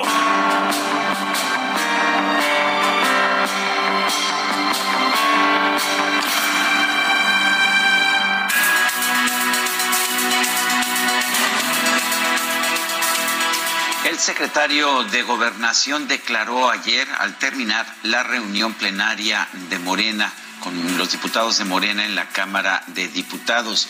Dijo que si el proyecto de eliminar la prisión preventiva, que está siendo considerado por la Suprema Corte de Justicia de la Nación, llega a declararse viable por la mayoría de los ministros, estaría terminando con toda la estrategia de seguridad de este país. Y eso afirmó, no lo merecen los mexicanos. Yo creo que los mexicanos nos merecemos una buena estrategia de seguridad que respete las leyes y los derechos humanos. No podemos olvidar que esta figura de la prisión preventiva oficiosa significa que primero se encarcela y después se determinan las pruebas de una acusación. Sí, primero se castiga a una persona imputada y después se le enjuicia, se presentan las pruebas y pueden pasar varios años y finalmente los jueces determinan si es culpable o es inocente. Hay muchos casos de personas que se han mantenido en prisión durante años, a veces décadas incluso, sin que hayan sido juzgadas por eso es inaceptable la prisión preventiva oficiosa. Me parece que si toda la estrategia de seguridad de este país depende de encarcelar a inocentes, pues no tiene ningún sentido tener esta estrategia. La verdad es que las mejores estrategias de seguridad en aquellos países que tienen bajos índices delictivos no se basan en el encarcelamiento de inocentes, sino en el encarcelamiento y el castigo a quienes realmente cometen delitos. Me parece que la posición del secretario de Gobernación, por quedar bien con el presidente de la República, es inaceptable. La estrategia de seguridad del país, de ningún país, puede depender en la violación de los derechos humanos y no puede depender en el encarcelamiento de inocentes. Yo soy Sergio Sarmiento y lo invito a reflexionar.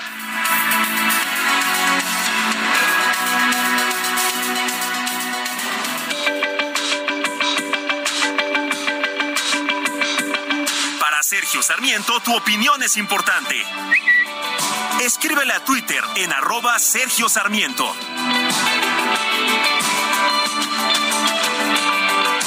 En Soriana sabemos lo que te gusta. Lleva el segundo al 50% de descuento en todos los artículos de escritura o hasta un 50% de descuento en mochilas y loncheras y 25% de descuento en sábanas, almohadas y edredones, excepto invierno. Soriana, la de todos los mexicanos. Agosto 29. Aplican restricciones café con sal. Ganas de llorar. Mi mundo a temblar. Presiente que se acerca el final.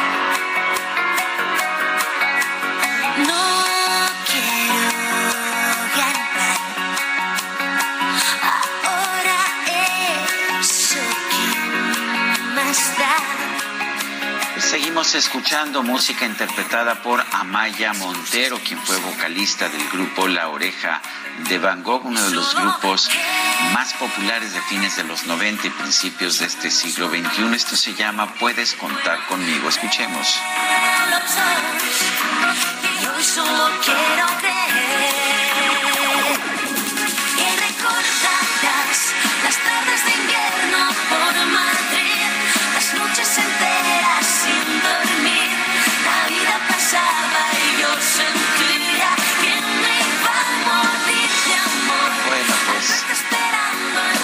Linda canción me parece, Guadalupe.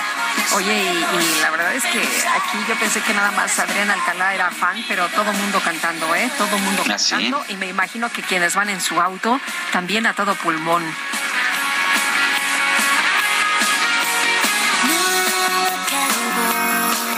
hasta aquí que imagínate nada más.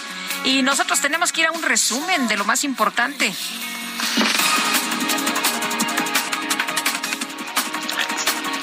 Efectivamente, es un resumen de lo más importante de este viernes, esta mañana. Alejandro Encinas, el subsecretario de Derechos Humanos, expuso en la conferencia matutina una síntesis del informe presentado en días pasados sobre el caso Ayotzinapa.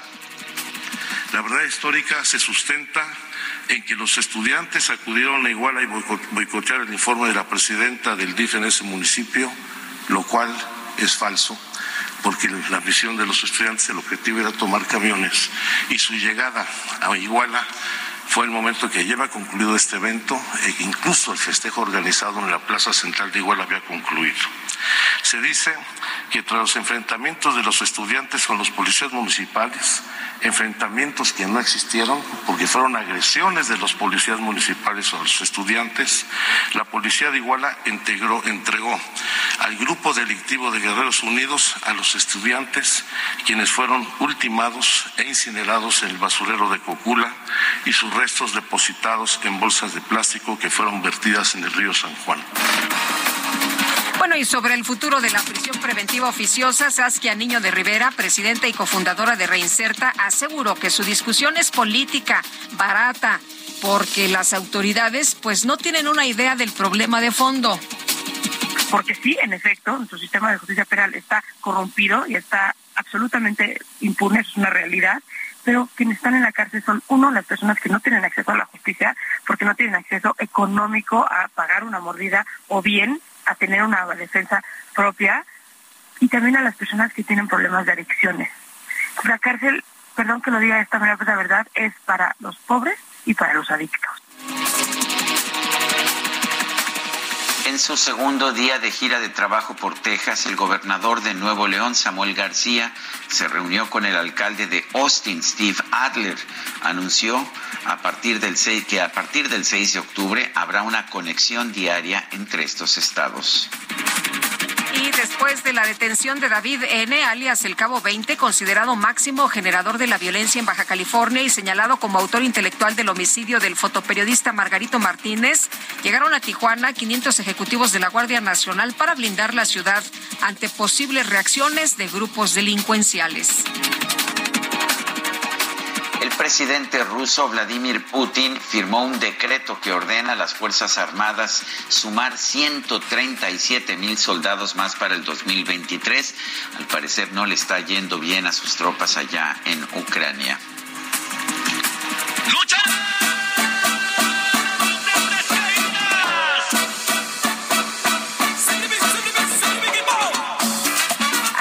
Le adelantábamos tempranito ayer los pasillos del Aeropuerto Internacional Felipe Ángeles. Sí, no crea usted que de la Arena México, no, no, no, del mismísimo AIFA se convirtieron en arena de lucha libre luego de que se instaló un ring para conmemorar el Día del AIFA. Además de este espectáculo, se instalaron algunos juegos de destreza, aprovechando la poca cantidad de personas pues que transitan aún en esta terminal. Para eso, para eso, ¿le gustaba a usted el AIFA?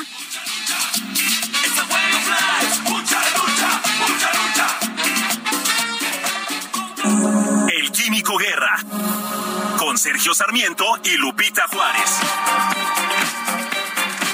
Químico Guerra, ¿qué nos tienes esta mañana? Adelante. Pues para terminar la semana con una nota este, interesante, diferente, ¿verdad? A todo lo que es esta cuestión verdaderamente a veces angustiante de la política y de los eh, pues conflictos, etcétera. ¿Qué les parece hablar de un robot que aprende a imaginarse a sí mismo? Fíjense, lo que le estoy diciendo, un robot que aprende a imaginarse a sí mismo. Ándale. La percepción de nuestro... hay, hay robot. La percepción de nuestro cuerpo se inicia cuando somos bebés, ¿no?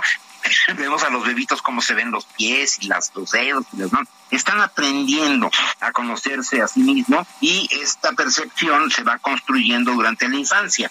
Pues fíjense que un equipo de científicos de la Universidad de Columbia en los Estados Unidos revelan en Science Robotics, la parte de robótica de esta gran revista Science, que han desarrollado un robot que por primera vez puede crear un modelo de su cuerpo desde cero, sin ayuda humana.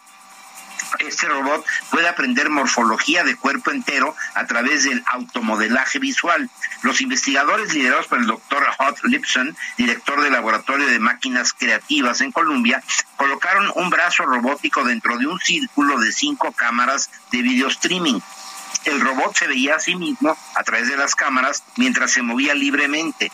Como un infante que se explora a sí mismo, el robot giraba y se contorsionaba para aprender cómo exactamente se movía su cuerpo en respuesta a varios comandos de sus motores. Después de tres horas de estarse moviendo solito, el robot se detuvo. Su red neuronal profunda había terminado de aprender la relación entre las acciones del motor y el volumen que ocupaba. Escribe el doctor Lipson, lo estoy citando. Estábamos verdaderamente curiosos de ver cómo el robot se imaginaba a sí mismo pero uno no puede simplemente mirar dentro de una red neuronal, como una caja negra, ¿no? Los pensamientos pues no se ven. Pero finalmente emergió gradualmente una imagen de él mismo. Era como una nube suavemente tintilante que englobaba el cuerpo tridimensional del robot. Al desplazarse la nube tintilante lo seguía gentilmente. Piensen nada más. La habilidad de los robots de modelarse a sí mismos, sin ser asistidos por ingenieros, es importante por muchas razones, Sergio Lupita. No solamente ahora ahorra horas de trabajo, sino que también le permite al robot estar al tanto de su propio desgaste y más aún detectar y compensar por daños. En esta eh, era que estamos entrando de la inteligencia artificial y de toda la cuestión que tiene que ver con el Internet de las cosas, esto va a ser fundamental, de que los robots puedan por sí mismos detectarse y eh, arreglarse, digamos, componerse en dado caso y poder entre ellos saber la forma que tiene uno y el otro, reconocerse desde el punto de vista visual. Como que da también un poquito de ñañaras esto, pero es una pues impresiona mucho. importante. Claro, pero pues hacia allá vamos y es un grado de libertad de los seres humanos. Gracias, gracias Químico Guerra, un fuerte abrazo. Igualmente, buen fin de semana también para ti, Lupita. Gracias, Químico Guerra. Oye, y ya que estamos en viernes, viernes de lectura, y que el Químico acaba de hablar de los robots, yo les quiero recomendar este libro de Isaac Asimov de Yo Robot. Mm, que son cinco cuentos que están extraordinarios, ¿eh? Y lo, fíjate, Sergio, que lo publicó en 1950 y si tú lo lees ahorita, no, bueno, qué, qué hombre más eh, previsor, y más futurista. Bueno, vámonos con Mayeli Mariscal. Mayeli, cuéntanos eh, que fue inculpado este Sergio Ismael N por delitos contra dignidad de las personas, por lesiones en agravio de Luz Raquel Padilla y salió ya en libertad condicional. Y cuéntanos también qué pasa, qué pasa con pues la fiscalía y con estas pues estas pintas, estos mensajes que ahora se atribuyen a Luz Raquel. Buenos días. Hola, ¿qué tal Lupita, Sergio y a todo el auditorio? Muy buenos días. Eh, pues así es como mencionas, Sergio N., el vecino que ejerció en diversas ocasiones agresiones en contra de Luz Raquel, eh, fue eh, vinculado y estuvo un mes en el penal de Puente Grande, acá en Jalisco. El día de ayer, bueno, sale con libertad condicionada, estará seis meses cumpliendo algunas determinaciones. También compartirles que se pagó por concepto de reparación de daño aproximadamente 15 mil pesos a la madre de Luz Raquel.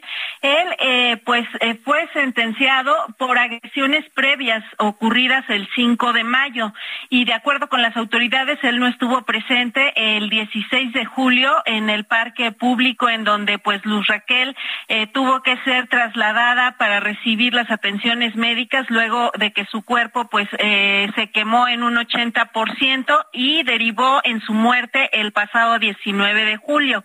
El día de ayer la Fiscalía pues rinde un informe a través de un video publicado en sus redes sociales en donde se presenta el resultado de un examen grafológico eh, por parte del Instituto Jalisciense de Ciencias Forenses en donde se analizaron los trazos de la letra, la intención y eh, pues se compararon tanto de Sergio N, algunos textos que fueron recabados con su autorización mientras estaba recluido en el penal de Puente Grande y también el Ministerio Público acercó eh, otros textos de Luz Raquel y bueno, de acuerdo con la perito eh, Quetzali Mesa, es que se determina que la letra corresponde a los trazos y la intención de Luz Raquel y no así de Sergio N., quien pues bueno, eh, aparentemente hasta estos momentos está siendo exonerado. Esta es una investigación que continúa abierta y será los próximos días cuando la Fiscalía General de la República atraiga la investigación y pues estén analizando cada uno de estos indicios y cada una de estas hipótesis que hasta estos momentos ya ha presentado la Fiscalía Estatal.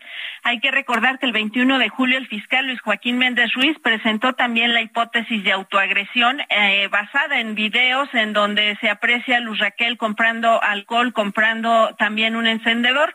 Y pues bueno, ya será la Fiscalía eh, General de la República quien dé eh, pues conclusión a esta investigación y se esclarezcan los hechos. Esa es la información. Muy bien, muchas gracias Mayeli, muy buenos días días. Excelente viernes para todos. Protección Civil Federal anunció a los familiares de los 10 mineros atrapados en la mina de El Pinabete, en Sabinas, Coahuila, que el rescate va a tardar de 6 a 11 meses. Alex Montenegro, adelante con tu información. ¿Qué tal? Buenos días, Sergio Lupita, les saludo con gusto desde Coahuila. Así es, bueno, pues ayer la Coordinadora Nacional de Protección Civil, Laura Velázquez, se reunió con los 10 eh, familiares de los 10 mineros que permanecen atrapados desde el 3 de agosto en el pozo de carbón en Agujitas, Sabinas, Coahuila. Y bueno, pues les señaló que la opción más viable para el rescate de los mineros es a través de la construcción de un tajo a cielo abierto con eh, rampas para ingresar a la zona en la que presuntamente están atrapados los mineros. Sin embargo, les dijo que este plan tardaría entre seis y once meses, incluso un poco más, podría extenderse hasta un año. Y bueno, pues los familiares no les pareció este periodo que se les está otorgando y bueno, rechazaron eh, de manera tajante esta propuesta. Ellos exigen que el rescate se dé con mayor seguridad y por lo tanto, bueno, pues eh, no aceptaron esta propuesta que les dio Protección Civil Nacional. Y bueno, pues también acusaron que el gobierno federal los ha traído con mentiras, que les habían dicho que ya se iba a taponear a la brevedad para evitar que se siguiera filtrando el agua y no lo cumplieron.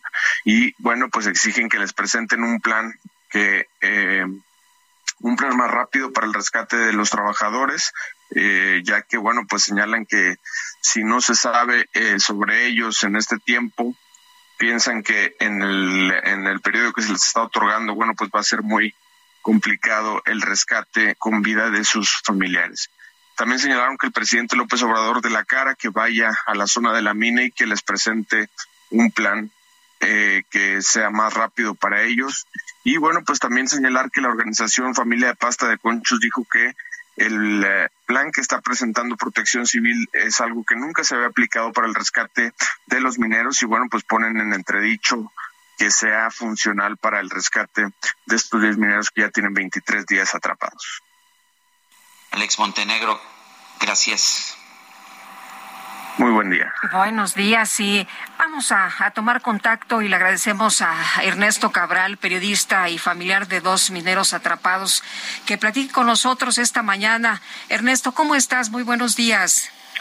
Buenos días, Lupita, Sergio, pues eh, consternados y con un dolor en nuestro corazón como no te imaginas.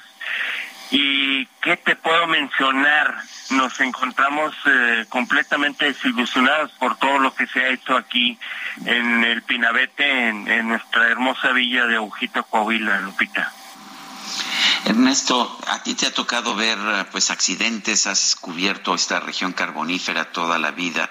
Eh, ¿Sientes que hay algo más que se pudiera hacer? Mira, siempre eh, en este momento ya es imposible definir si están con vida los, los eh, hermanos mineros. Pero tenemos todavía un poquito de esperanza de que puedan estar por ahí en alguna bolsa de aire. No perdemos la fe. Es por eso de que siempre les estuvimos diciendo eh, el tiempo es vital, Sergio. Es mucho, muy vital para la recuperación de, de los este, mineros pero no nos hicieron caso. Desde un principio se planteó entrar por las otras minas que van a dar a este pozo, pero nunca hicieron caso. Eh, ellos tienen el mando. ¿Qué podemos nosotros hacer? Ahora están haciendo muchas cosas eh, que no no se había visto. Eh, entre las cosas que están haciendo, están retirando los campamentos, están eh, retirando eh, el, servicio que se les daba los sanitarios móviles y, sobre todo también un lugar donde estén protegidos las familias en un campamento. Se está retirando y sobre todo en la madrugada. Como Ernesto, el presidente ha dicho que no va a suceder lo de pasta de conchos, que ellos no van a decretar eh, lo que ocurrió allá, que no se puede recuperar a los mineros. ¿Qué piensas de esto? Eh, se puede hacer el trabajo por parte de los de, los mineros de aquí de, de, nueva de la región carbonífera Lupita porque indudablemente ellos tienen el conocimiento de por dónde se puede entrar por dónde se puede sortear y qué es lo que se puede sortear y cómo hacer el trabajo definitivamente. E, eso es lo que estoy pensando ahorita en este momento o sea, ¿sí piensas tú que, que los mineros, los mineros mismos sin apoyos internacionales, sin, sin el propio gobierno, podrían estar tratando de hacer algo? Exactamente, Sergio. Eso es, esa es, porque los mineros de aquí tienen, tienen eh, la experiencia. Hay mineros eh, eh, que han trabajado en todos los pozos y que conocen verdaderamente cuáles el, eh, los peligros, cuáles son las cosas eh, que hay que sortear y cómo sortearlos. Eso es lo importante. La experiencia tiene mucho que ver en este en este caso, Sergio. Ernesto, se ha eh, comentado por algunos familiares que se han acercado personas del gobierno y les han dicho que pues hablen ya más bien de, eh, los recursos, eh, indemnizaciones, pero la gente dice que no quieren dinero, que lo que quieren son los cuerpos. Algunos ya están resignados y piensan que pues ya no se van a encontrar los mineros con vida. Esa es la situación, Lupita. Nos les dijeron hay una indemnización para ellos eh, se va a gastar mucho dinero en el rescate y, es la solución que dan, dar una, una indemnización como se le hizo en pasta de conchos. Pero las familias eh, dicen que no y, estamos eh, en...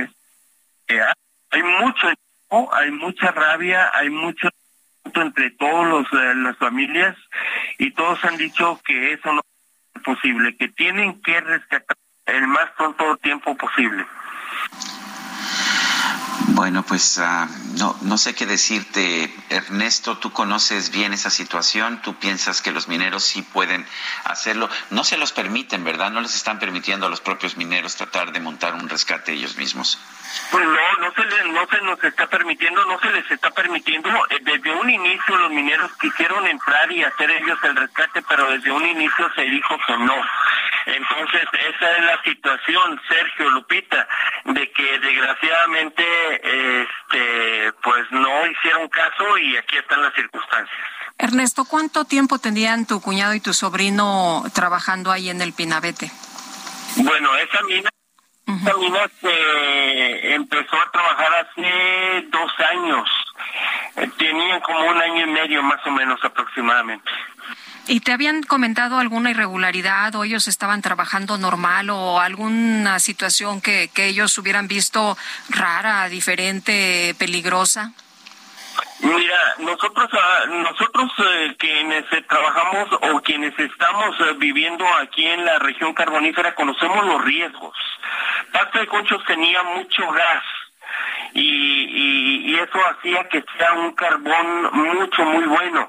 En el Pinabete el problema fue de, del agua definitivamente y eso es lo que también este pues era un peligro inminente pero aún así te metía a trabajar.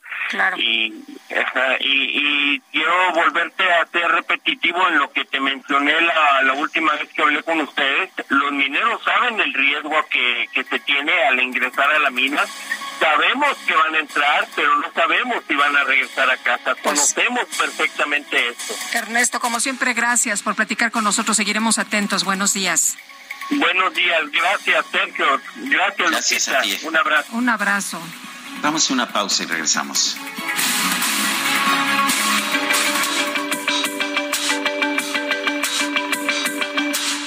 Sarmiento y Lupita Juárez quieren conocer tu opinión, tus comentarios o simplemente envía un saludo para hacer más cálida esta mañana. Envía tus mensajes al WhatsApp 55 20 10 96 47.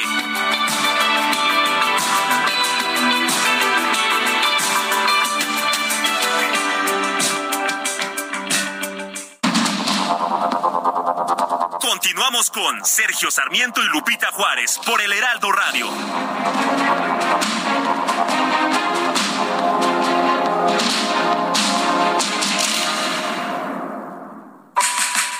Sé parte de la fiesta del mueble y la decoración en Expo Mueble Internacional, la feria líder en América Latina.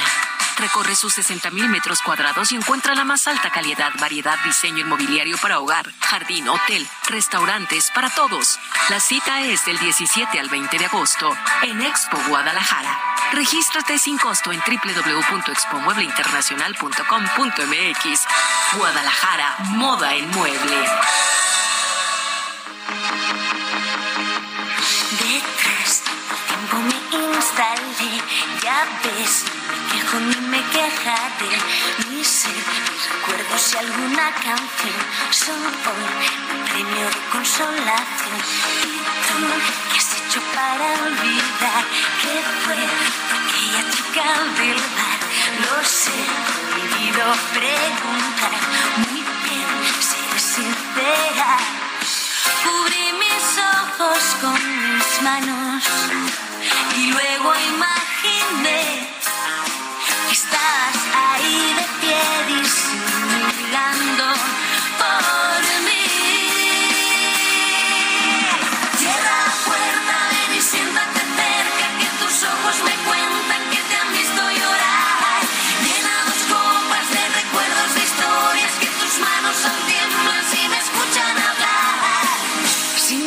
Seguimos escuchando música interpretada por Amayo Montera, Amaya, Amaya Montera, Montero, perdón, uff, Amaya Montero y la oreja de Van Gogh. Esto se llama Cuídate. No te pongas nervioso, no te pongas nervioso. Es que me pone nervioso este, esta mujer Amaya Montero. Oye, ¿te acuerdas que la entrevistamos una vez? Una chava súper simpática, muy agradable, muy divertida.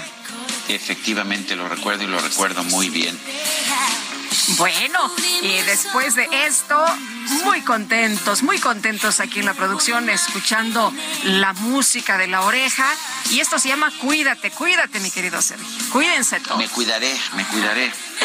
Vámonos a los mensajes. Nos dice Guillermo, un saludo enorme. Tengo más de 20 años siguiéndolos. Una pregunta, si la seguridad en cierto estado es muy seguro por quien es su gobernador y sus presidentes municipales, pero si hay mucha violencia y narcos y muertes, ¿quién es el culpable? ¿El gobierno federal o su gobernante o presidente municipal? Es lo que nos dice Guillermo.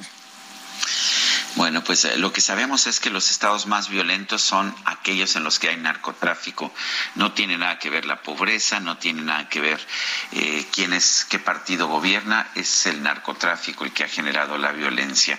Dice otra persona, eh, Laredo Smith, dice siempre pidiendo opinión y reflexión de algo que es importante para México. Mi pregunta es, ¿sirve de algo vociferar contra algo que, no que sabemos no va a cambiar nada? pues no, no sirve de nada vociferar en esas cosas. Pero sí sirve reflexionar y dar tu opinión, ¿no? Eso, sí, sirve porque contribuye precisamente a la discusión, así que muy importante estar bien enterados y muy importante con esa información bien enterada, pues eh, opinar, por supuesto. Oye, dice SMM un gusto saludarlos. Soy nuevo en esto de escuchar las noticias por radio. Los felicito. Ay, pues qué gusto, qué honor que esté con nosotros en la sintonía del Heraldo Radio. También quería preguntarles si saben qué se debe hacer cuando uno pierde, cuando pierdes tu cuenta de la llave de Ciudad de México, la de los tristes digitales. Ay, ¿qué será? No, no sé. No, no, no sé a qué se refiere así pero si nos eh, vuelve a escribir y nos explica de qué se trata, probablemente sí le podamos echar la mano. Bueno, vamos con Mónica Reyes, nos tiene, nos tiene información. Adelante, Mónica. Gracias. ¿Cómo están? Sergio Lupita, qué gusto saludarlos amigos. Les platico que vuelven las clases. Es por eso que en Citibanamex tienen grandes promociones para un gran regreso a clases. Aprovecha meses sin intereses, descuentos y beneficios exclusivos en negocios participantes con tus tarjetas de crédito o débito. Visita citibanamex.com diagonal promociones y conoce más. CAT, 73.9% sin IVA. Cálculo 30 de marzo del 2022. Vigencia al 30 de septiembre del 2022. Regreso con ustedes. Gracias. Bonito día. Sergio Lupita. Gracias, Mónica Reyes.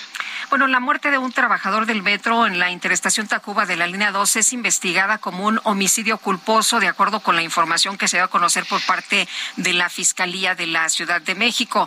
Altair Hernández es sobrino de Eduardo Hernández, quien falleció en este accidente que aún no ha sido aclarado. Y Aldair, escribías en tus redes sociales que no les habían dado la cara, que el gobierno no les había dado ninguna información, que ustedes querían información.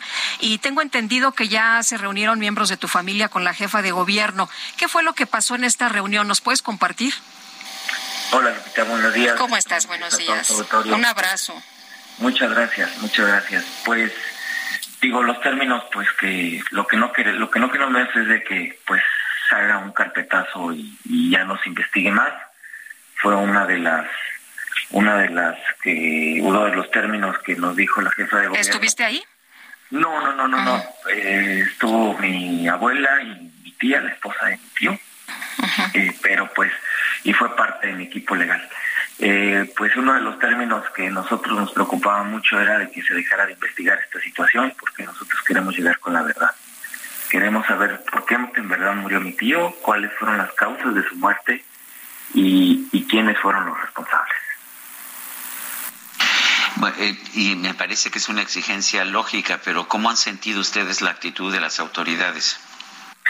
Hasta el momento, si no hubiera yo alzado la voz por Twitter, no nos hubieran ni siquiera volteado a ver. Ahorita hemos tenido bastantes llamadas, eh, eh, por parte del gobierno de la Ciudad de México, pero esto fue en el transcurso del día de ayer y nada más. O sea, eh, nos se puso en contacto con mi abuela directamente la jefa de gobierno y bueno, este decidimos que era viable que ya que todos acudieran por ser las víctimas directas de esta situación. Aldair, ¿qué se comprometió la jefa de gobierno? ¿Hacer una investigación profunda, clara, transparente, imparcial? Es correcto.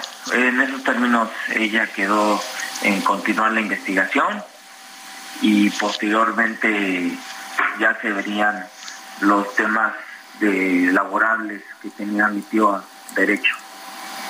También una de las situaciones que pues desmentimos fue que el director del metro fue quien dijo en una de sus conferencias que el sistema de transporte colectivo había pagado los gastos funerarios de mi tío, cosa que no es cierto porque nosotros tenemos los documentos donde mi tío ya tenía cubiertos sus gastos funerarios desde hace tiempo. Aldair, ¿qué piensas que pasó? Que con la información que tienes, eh, seguramente has, has, estado viendo todo lo que se ha dado a conocer sobre este tema. ¿Qué piensas que ocurrió? Fue una notoria negligencia eh, por parte de operadores, es muy notorio. Eh, no creo que, para empezar, mi tío, si se encontraba en vías, fue a través de una orden. Y es muy lamentable que ya han pasado más de 125 horas y esto siga sin, sin saber qué realmente pasó. Nosotros lo que tenemos del conocimiento fue que mi tío tuvo una orden de bajar a vías y que una de las conductoras o conductores del metro fue quien no se percató y lo arrolló. Y lamentablemente pues el hecho que fue que mi tío falleció.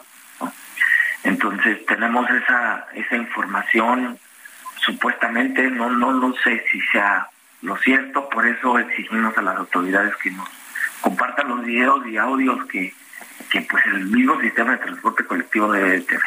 Aldair, ¿hay testigos, hay compañeros de tu tío que vieron esto, que, que tienen información que pudiera esclarecer los hechos? Eh, pues, no lo sé a ciencia cierta, solamente tengo testimonios en donde ellos escucharon por la vía radio de telecomunicación que hay ahí dentro del propio sistema eh, y por compañeros que él tenía en, de, vigilante cerca de, su zona de trabajo que nos refirieron a esta situación.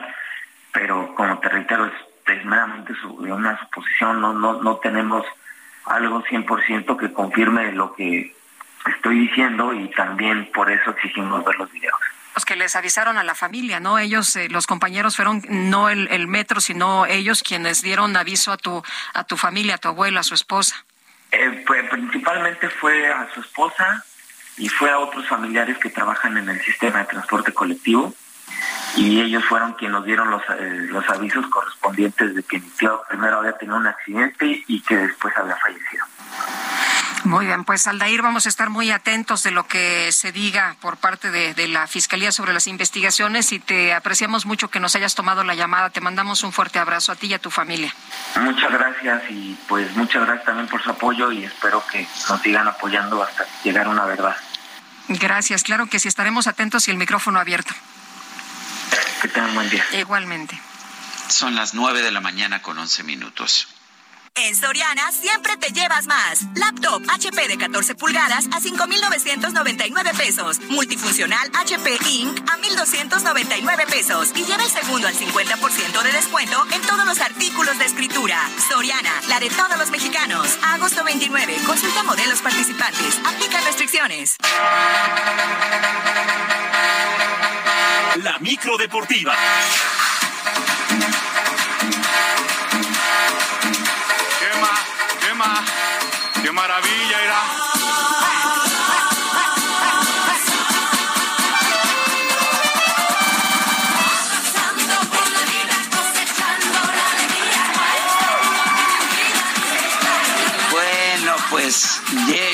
la micro deportiva con todo y el conductor titular, Julio Romero. ¿Cómo estás, Julio? Buenos días. Muy bien, Sergio, buenos días. Lupita, buenos días, amigos del auditorio. Qué placer saludarles.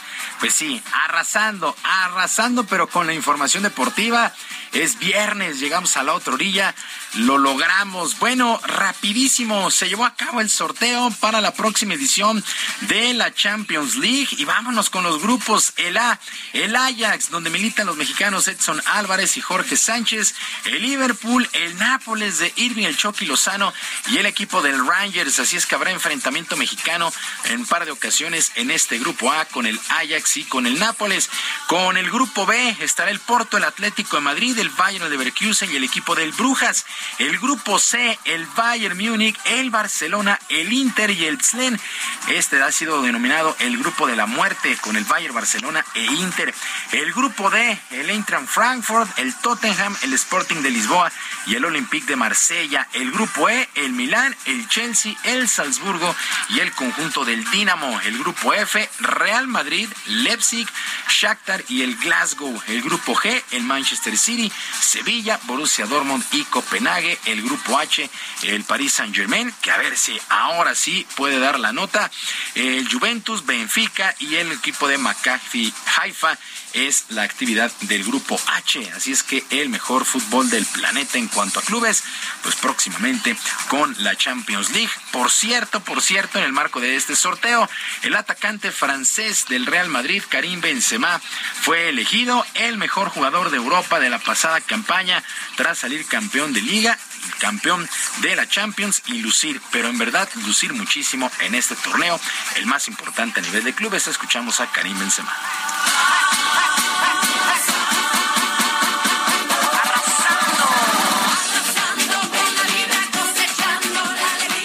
A nivel personal, a nivel también colectivo, pero es, es, claro que creo que es mi mejor temporada en, en Madrid.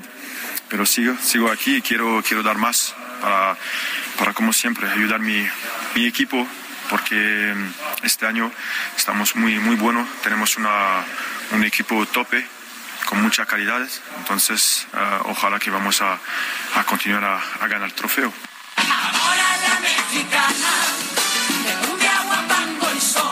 Las palabras de Karim Benzema, que está llamado también a llevarse el balón de oro, sin lugar a dudas, sin lugar a dudas, el mejor jugador del mundo en la actualidad. Eh, pues a ver qué es lo que sucede. Yo no veo quién le pueda pelear este balón de oro a Karim Benzema. Mientras que en el balompié local, en partido adelantado de la fecha 16, ayer por la noche, el equipo de los Tuzos del Pachuca se impuso 3 por 1 a los rojinegros del Atlas.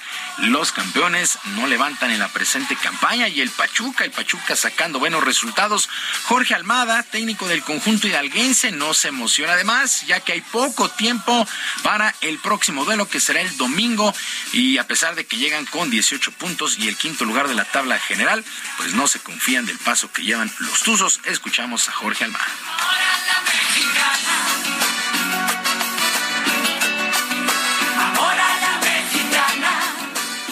Siempre celebramos las victorias este, corto porque ya estamos pensando en el, próximo rival y más en esta situación que tenemos ahora que a las 48 horas tenemos que estar jugando con, con un equipo complicado como es Toluca, que no le tocó jugar, que eh, jugamos a las 12 del mediodía, la verdad un partido y una planificación muy complicada. Otro duelo de esta fecha adelantada 16, el Santos Laguna venció 2 por 0 a los Cholos de Tijuana y armando el rompecabezas, el día de hoy se pone en marcha la jornada 11, la que va en el calendario regular. A las 7 de la noche el equipo de Puebla estará enfrentando a Juárez y para las 9 Mazatlán contra las Águilas del América.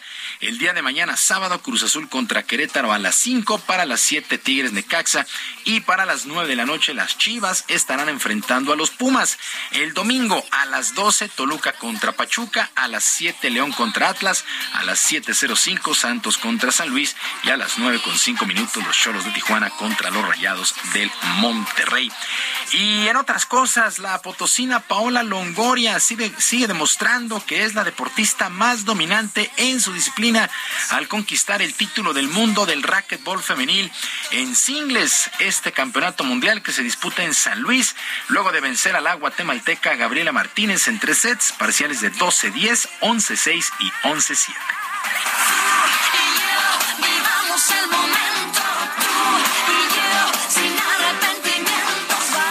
Muy contenta, muy feliz, emocionada de ganar aquí en casa, en el estado donde yo nací. Soy orgullosamente potosina y contenta de poder jugar aquí en casa y lograr mi quinto título mundial. Y su paisana, la también potosina Fernanda Contreras, también tuvo un gran día al ganar su segundo juego en el torneo clasificatorio rumbo al abierto de tenis de los Estados Unidos, venciendo a la rumana Ana Bogdan con parciales de 2-6, 6-4 y 6-3. Vino de atrás Fernanda Contreras, 2 horas 14 minutos de juego. Contreras buscará su boleto al cuadro principal enfrentando a la alemana Tamara Kopzacek el día de hoy, por ahí de las 11, 11 y 20 de la mañana, el juego de Fernanda Contreras. Mucha, mucha suerte. Ojalá logre ganar y meterse al draw principal. Semana 3 en la pretemporada del fútbol americano de la NFL y el día de ayer los Tejanos de Houston blanquearon 17 por 0 a los 49 de San Francisco, mientras que los empacadores de Green Bay perdieron 17 a 10 ante los jefes de Kansas City.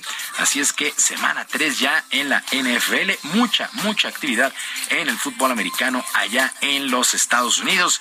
Y quedaron listas las finales de zona en los playoffs en el béisbol de la Liga Mexicana. El último equipo en clasificarse el día de ayer, los Leones de Yucatán, que blanquearon seis carreras por cero a los Tigres de Quintana Roo. Finiquitan el compromiso cuatro juegos a uno y estarán visitando a partir del martes a los Diablos Rojos en el estadio Alfredo Harp. Mientras que para el día de hoy, los acereros de Monclova estarán enfrentando a los toros de Tijuana. Allá en la frontera, Tijuana tiene ventaja de tres juegos a dos. De ganar los toros, estarán clasificando a la final del norte, donde ya esperan los sultanes de Monterrey. De ganar Monclova, habría un séptimo y definitivo el día de mañana. Así es que ya la recta final de la campaña en la Liga Mexicana de Béisbol. Sergio Lupita, amigos del auditorio, la información deportiva este viernes. Les recuerdo nuestras vías de comunicación en Twitter. Estoy en arroba jromerohb, en arroba jromerohb, además de nuestro canal de YouTube, Barrio Deportivo, Barrio Deportivo en YouTube de lunes a viernes a las 7 de la noche. Pero no te vayas, mi querido Julio, que te quedas, que te quedas aquí con nosotros para hablar del maratón de la Ciudad de México. Y está en la línea telefónica Raúl Paredes, director del maratón de la Ciudad de México. Raúl, ¿cómo estás? Muy buenos días. ¿Qué tal? Muy buenos días. Pues, ¿cómo están? Yo ya aquí, ya con todas las endorfinas puestas. Sí, ¿verdad? Me imagino. Oye, Raúl, nos decían eh, nuestros amigos del, auditorio, del auditorio, nuestros eh, compañeros eh, reporteros urbanos que andan informando al auditorio esta mañana, nos mandaban fotografías de cómo se están afinando ya los detalles. De hecho, nos mostraban ahí en el Zócalo Capitalino el templete, en fin. Cuéntanos. Sí, mira, es una gran producción. Este es un evento de talla internacional con una etiqueta que se llama Elite, que nos pone digamos, en el segundo nivel de los maratones más importantes del mundo y somos el noveno en importancia todo el mundo. Entonces eso amerita que tengamos un gran evento, entonces ya estén iniciando la instalación tanto en el Zócalo y, y a la verdad también en la salida que será en Ciudad Universitaria porque es un proceso muy largo, ¿no? Y entonces vamos haciéndolo escalonado para afectarlo menos a la población en el tránsito y ya eh, eh, mañana por la tarde noche, pues también las avenidas empezarán a intervenirse el, día sábado para envallar, para ir colocando toda la ruta y, ya esté preparados los corredores, porque como bien sabrás, o si no se lo decimos al auditorio, el primer disparo de salida para los corredores que, que tienen una discapacidad visual o motriz ellos arrancan a las seis, a las 6.45 de la mañana y bueno, pues tendrían que llegar todos los corredores por ahí de las 5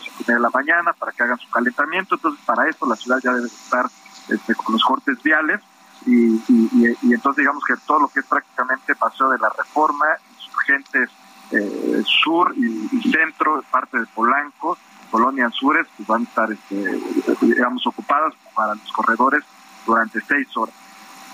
Oye, eh, Raúl, no queda un solo número disponible, no queda un solo kit. La verdad es que es la fiesta, la fiesta atlética de esta ciudad. Eh, la participación ha sido muy, muy intensa y los corredores están muy emocionados, sobre todo porque venimos después de, pues, de una pandemia que, que canceló el maratón y la verdad es que la gente está deseosa de salir a las calles, tanto a correr como a apoyar, ¿no? Así es, mira, fíjate que después de la emergencia sanitaria tuvimos, sí tuvimos un maratón, pero la verdad había mucho miedo, había mucho temor, muchos no, no tenían el esquema de vacunación completa, la COVID todavía era muy agresiva, hoy hoy muchos ya tienen hasta cuatro dosis de vacunas, ya este, digamos no es tan agresivo el, el, virus ahorita las personas, entonces hay un gran entusiasmo primero de, como dicen los corredores, no solamente de los internacionales, de los elites, sino de todo aquel corredor recreativo que son en su mayoría, ¿no? Estamos hablando de los 20 mil, prácticamente 19 mil son personas que corren por, por, una sensación de felicidad, de recorrer, de aspiración, de reto, de apuesta, de ganas de, hacer un maratón. Y bueno, esos van con mucho entusiasmo, pero en México tenemos una calidez y una chispa única en el mundo, entonces también se preparan durante meses de anticipación muchos mexicanos y mexicanas para apoyarlos en las calles, hacen sus cartulinas como las de Mario Bros, que le pegas un poquito para que tenga energía, en el 21 K vi que hasta alguien ponía, córrele, córrele, porque hay es suegra, entonces bueno, todos bien chispas. Yo, yo ya estoy lista con el vamos, vamos. vamos, vamos, y, y mucha gente hace su ahorro, entonces compra, este, desde hace dos meses paga haciendo su guardadito y compra sus naranjas, botellas de agua, pan, dulces, sea, todo lo que creen que a un corredor en algún momento le pueda generar este, ahí mucho, mucho más energía, entonces también ya están preparados y eso le da una sensación única en el mundo a nuestro maratón, que además déjame decirles, ¿eh? que el más bonito en su ruta de todo el mundo, porque no hay un solo kilómetro de desperdicio que pueda que, que habla de nuestra ciudad, de su pasado, ahora de su progreso, entonces es, una, es un maratón muy bonito, pero además el más retador de todo el mundo por la altitud que tiene y por las cuestas que hay, sobre todo en la zona de Polanco y del bosque de Chapultepec. Entonces tiene muchas cosas que dar este maratón. Han venido 16 eh, corredores internacionales de Kenia, de Marruecos, de Etiopía, con grandes tiempos que quieren venir a romper el récord de la ciudad. Entonces estamos muy entusiasmados porque hay un ánimo no solo nacional, sino internacional hoy por nuestro querido maratón de la Ciudad de México. Oye, eh, Raúl, eh, recuérdanos, ¿hay todavía récord para mexicanos y récord para, bueno, el premio económico para el récord del mundo todavía se mantiene, ¿no? Sí, eh, este, mira, prácticamente el que baje de la varonil 2.10, de las 2 horas 10 con 38 o femenil 2 horas 27 22, eh, tiene, digamos, tendrá un premio adicional de 550 mil pesos el, el, mejor mexicano que llegue en los tres primeros lugares en la rama absoluta también tiene un bono de 200 mil pesos. Y el primer lugar, tanto en la rama varonil y femenil, tiene fondos de 550 mil. Y desde luego, y desde luego para todas las categorías por edad y para las categorías invitadas eh, también con la discapacidad visual o motriz, hay premiación. O sea que hay premio para todos. Raúl, muchísimas gracias y mucha suerte para esta edición 2022 del Maratón Internacional de la Ciudad de México. Muchas gracias. Nos vemos el domingo cruzando la meta. Hasta luego. Claro que sí. Vamos a una pausa.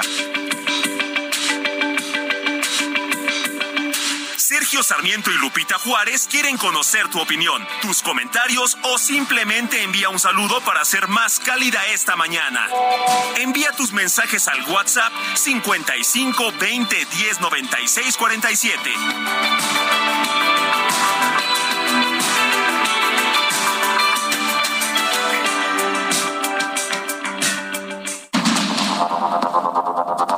Continuamos con Sergio Sarmiento y Lupita Juárez por el Heraldo Radio.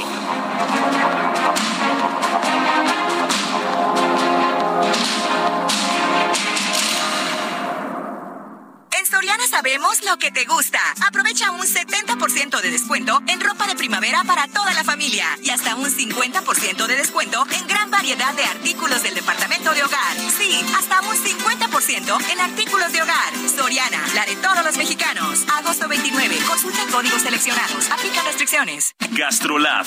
Historia, recetas, materia prima y un sinfín de cosas que a todos nos interesan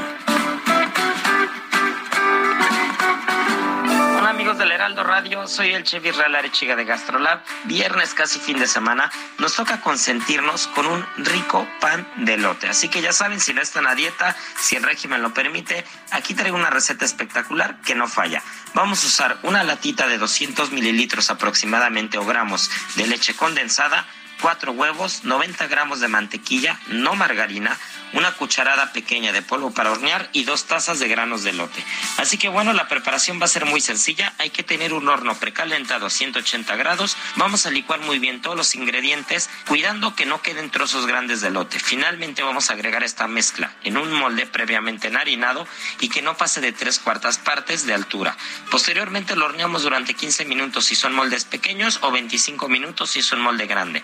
Al salir del horno tenemos que dejar que se enfríe, desmoldamos y ahora sí con un buen cafecito, estamos listos para disfrutar estos bocados buenísimos para fin de semana. El amor inspira nuestras acciones por México. Reforestando la tierra, reciclando, cuidando el agua, impulsando a las mujeres y generando bienestar en las comunidades. Juntos somos Coca-Cola y contigo el amor multiplica.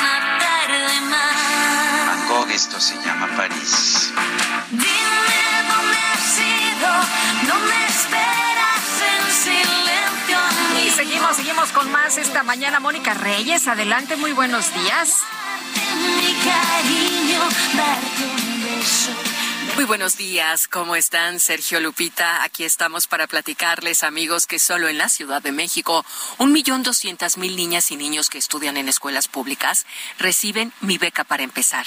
Aquí tus sueños crecen y el apoyo también. A partir de septiembre, el monto aumentará a 500 pesos en preescolar, 550 pesos para primaria y secundaria y 600 pesos en centros de atención múltiple.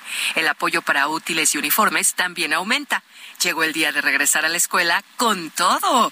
Gobierno de la Ciudad de México, ciudad innovadora y de derechos. Regreso con ustedes. Muy buenos días, Lupita y Sergio. Gracias, muchas gracias, Mónica. Bueno, y sobre el ataque armado en contra del empresario Carlos Benítez Sánchez, conocido como Bill Mart, que se registró la tarde del jueves en el municipio de, de Cuautla, se sabe ya que perdió la vida durante la madrugada de este viernes, este viernes 26 de agosto. Esto lo ha informado la Fiscalía General del Estado de Morelos. Lupita Flores nos tiene la información. Adelante, Lupita. Hola, ¿qué tal, Sergio? Lupita, lo saludo con mucho gusto. Buena, eh, buen viernes. Pues así es, como tú bien lo refieres, ya el candidato a la alcaldía de Cuautla, en Morelos, por el Partido Socialdemócrata, Carlos Benítez Sánchez, mejor conocido como Milma, que fue atacado a balazo la tarde de este jueves, falleció esta madrugada.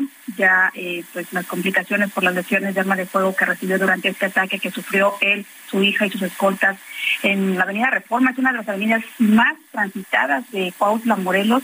Y el día de ayer a las seis de la tarde pues fue atacado. Eh, hoy se confirma por parte de la Fiscalía General del Estado que perdió la vida en un hospital de Cuernavaca. Eh, comentar, Sergio Lupita, que hasta hace prácticamente 40 minutos es que la Fiscalía de Morelos emitió este comunicado de prensa. Prácticamente había opacidad en la información sobre este ataque y Carlos Benítez, de 36 años, pues fue trasladado a un hospital derivado de estas lesiones que recibió por arma de fuego en el abdomen en el femur, también su hija de 13 años pues está hospitalizada, tiene una herida en el abdomen y también un elemento de la policía Morelos está eh, recibió impactos de bala en el antebrazo y también en el abdomen. Ellos se mantienen hospitalizados aquí en un nosocomio de la capital del estado. Sin embargo, ya se confirma que el empresario y el político pues falleció esta madrugada. La Fiscalía General del Estado no ha dado a conocer el móvil de esta eh, de este ataque. Sin embargo, se sabía desde que eh, pues el, empresario pues mostró sus aspiraciones para buscar la presidencia municipal de Cuautla, que ya había sido amenazado por el crimen organizado y precisamente por eso tenía tres escoltas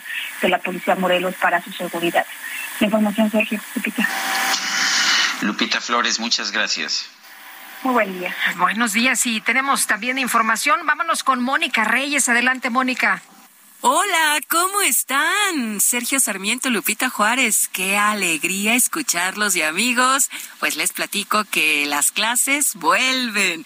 Es por eso que en City Banamex tienen grandes promociones para un gran regreso a clases. Aprovecha meses sin intereses, descuentos y beneficios exclusivos en negocios participantes con tus tarjetas de crédito o débito. Visita citybanamex.com diagonal promociones y conoce más. CAT 73.9% sin IVA. Cálculo 30 de marzo del 2022. Vigencia al 30 de septiembre del 2022. Regreso con ustedes, Sergio Sarmiento, Lupita Juárez. Qué alegría escucharlos. Gracias. Igualmente, Mónica, muchas gracias. Buenos días. La Secretaría de Infraestructura, Comunicaciones y Transportes ha informado que en la temporada de invierno se van a reducir las operaciones del Aeropuerto Internacional de la Ciudad de México de 61 a 52 operaciones por hora. Esto en los horarios saturados, pues que en el Aeropuerto Internacional de la Ciudad de México son desde las 7 de la mañana hasta las 10 con 59, esto es hasta las 11 de la noche. Dicen que el propósito es mejorar la calidad de servicios. El Aeropuerto Internacional y las aerolíneas han acordado disminuir de manera provisional las operaciones en la temporada de invierno a partir del 31 de octubre. Y bueno, pues si sabemos que en la actualidad está muy saturado ya el aeropuerto internacional de la Ciudad de México, pues lo que vamos a ver es una, por lo menos una mayor saturación en los vuelos. Ahora los vuelos van a salir todavía más llenos de lo que salían con anterioridad. Bueno, y vamos a, conversar con Balbina Flores. De acuerdo con la Organización Internacional Reporteros Sin Frontera, México vive el año más mortífero para la prensa en su historia. Balbina Flores es representante en México de la Organización Reporteros Sin Fronteras. ¿Cómo estás? Qué gusto saludarte como siempre, Balbina. ¿Qué tal? Bueno, buenos días. Gracias por el espacio. Oye, pues em, nos llama mucho la atención y nos duele mucho que México, siendo un país donde se supone que vivimos eh, en un país de paz, tengamos al día de hoy 15 periodistas asesinados, Balbina. ¿Qué piensan ustedes sobre lo que está pasando? ¿Y qué piensan ustedes de que, pues, eh, si nos comparamos con países en guerra, en México haya más periodistas asesinados? Bueno, es una situación preocupante porque a nivel mundial, como bien señalamos en nuestro comunicado del día de ayer, México pues ha batido este récord ya de periodistas asesinados en lo que van de estos eh, meses de 2022 y como hemos señalado el día de ayer es una situación, un drama que exige acciones urgentes por parte del gobierno federal, pero también de los gobiernos estatales porque no es solo una responsabilidad del gobierno federal, sino también del, de los gobiernos estatales, de las fiscalías, de los mecanismos de protección.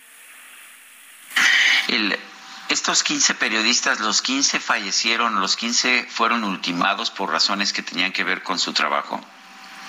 Eh, bueno, estamos documentando eh, algunos de ellos.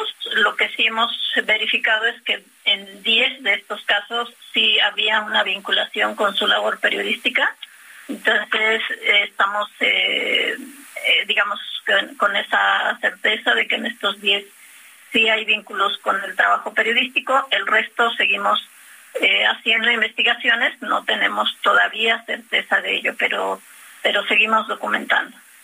Ahora, Balbina, eh, escuchaba yo compañeros que hicieron este, pues, eh, esta eh, queja y esta denuncia frente a la fiscalía, que también son funcionarios los que los agreden, es decir, no nada más es la delincuencia, no nada más es el crimen, son también funcionarios públicos quienes están detrás de estas actuaciones en contra de los de los periodistas, de los reporteros y exigían ellos, pues, que también se tendiera esto. Sí, de hecho sabemos por eh, investigaciones que hemos realizado, en más del 60-70% de estas agresiones provienen, digo, el propio subsecretario Alejandro Encinas reconocía en algunos de sus informes que cerca del el 90% de estas agresiones provienen de funcionarios públicos y los testimonios de periodistas así lo así lo indican. Digamos de hecho en algunos de estos asesinatos de periodistas ocurridos también han estado involucrados algunas autoridades municipales principalmente eh, además de México, ¿qué otros países tienen altos índices de homicidios? ¿Cuáles son los que vienen detrás? Bueno, en, en este año 2022, digamos, los países más peligrosos del mundo para los periodistas, eh, por delante de, digo, países en guerra, están Ucrania, o Yemen, y le sigue, bueno, México es, tiene ahora este primer lugar, seguramente cerrará este año con una cifra bastante alta de asesinatos de periodistas y precisamente por esas situaciones que estamos eh, solicitando de manera urgente una reunión con el presidente de la República y su gabinete de seguridad. Balbina, ¿crees que la impunidad sea la clave en todo esto? ¿Por qué estamos viendo más asesinatos? ¿Por qué se ha convertido 2022 en el año más mortífero? Bueno, primero porque los contextos de violencia en diferentes regiones del país no se han modificado, sino que en algunos se han agudizado y han surgido otras entidades que antes no aparecían, por ejemplo, Guanajuato y Colima, por mencionar algunos, en otros ya teníamos conocimiento de agresiones, pero también tiene que ver, perdón, la situación de impunidad que hay en torno a estas agresiones y las y la falla en las eh, medidas de protección. Muy bien, pues Balbina, como siempre, apreciamos mucho que puedas platicar con nosotros. Muy buenos días. Muchas gracias, buenos días. Y este miércoles varios periodistas se reunieron frente a la Fiscalía General de la República para protestar por el asesinato del reportero Fredid Román en Chilpancingo Guerrero.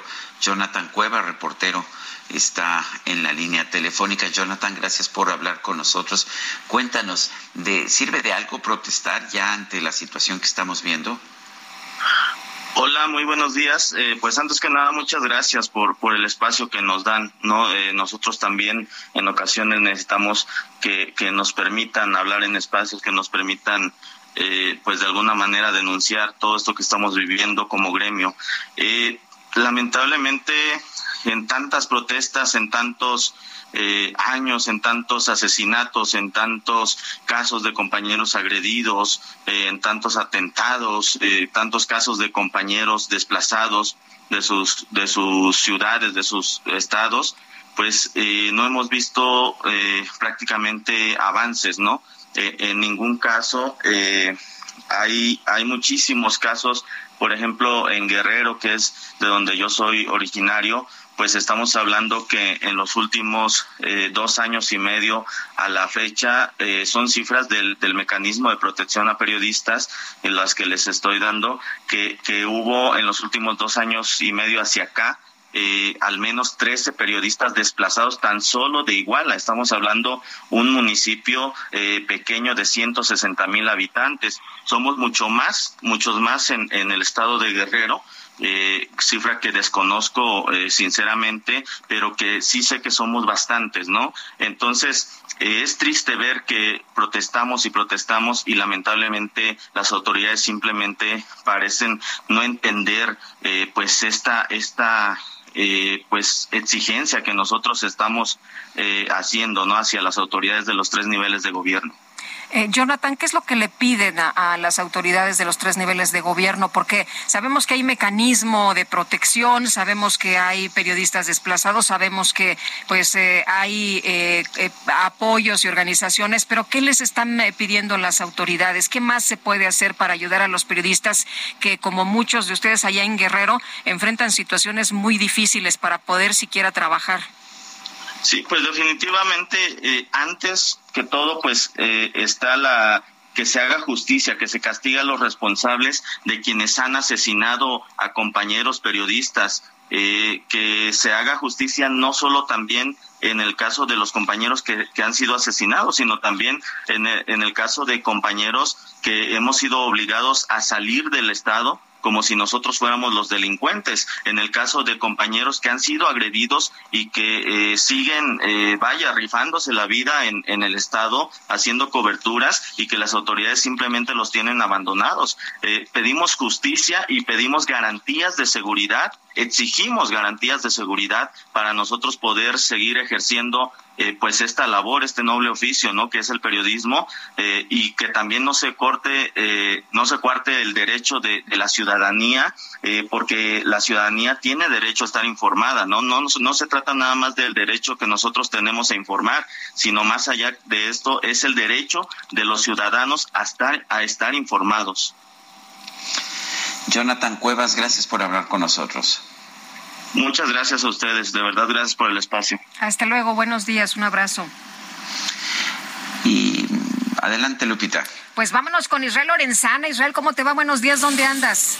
Lupita, muchísimas gracias. Estamos ubicados aquí en la calle de Libertad y Palma Norte, es la colonia Morelos de la alcaldía Cuauhtémoc, en donde se registró un incendio, una casa habitación, un departamento en un edificio de seis niveles, en donde, bueno, pues el personal de la Secretaría de Seguridad Ciudadana, apoyados por los vecinos, lograron rescatar a dos menores de edad que se encontraban en el interior de este departamento.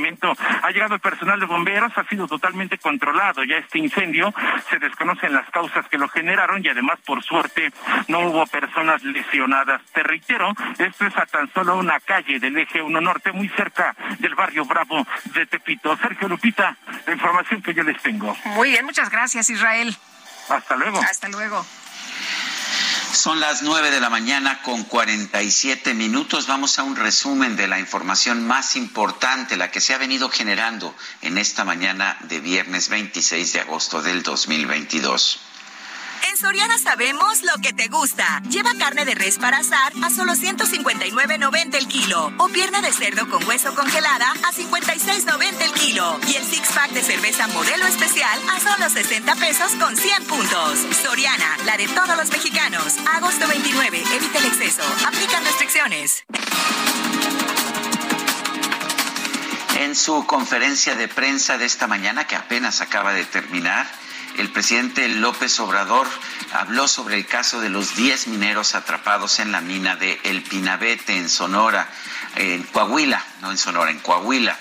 Aseguró que no se va a replicar la situación de pasta de conchos. Se hizo pues una revisión técnica, ¿qué otra opción?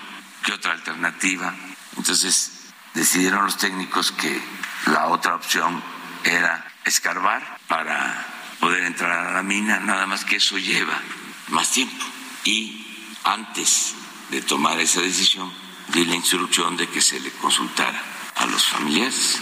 Y ayer se les consultó y como tú lo sostienes, pues no están de acuerdo. No es que no quieran rescatar a sus familiares, es que les parece mucho tiempo. Y la instrucción es que no nos demos por vencidos. No va a suceder lo de pasta de concho.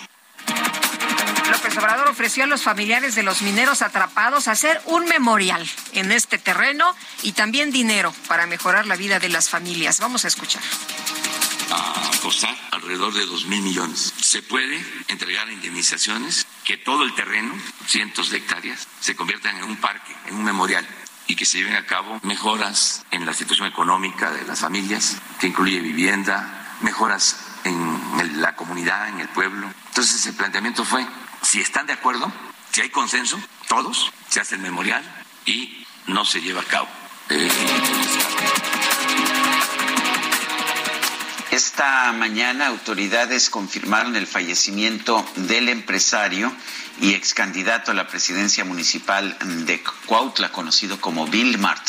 Esto tras la agresión sufrida la tarde de ayer.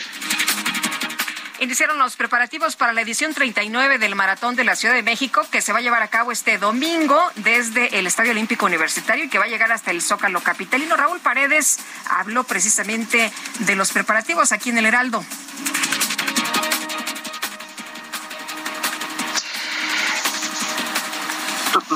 Estén iniciando la instalación tanto en el Zócalo y, a la verdad también en la salida que será en Ciudad Universitaria, porque es un proceso muy largo, ¿no? Y entonces vamos haciéndolo escalonado para afectarlo menos a la población en el tránsito y ya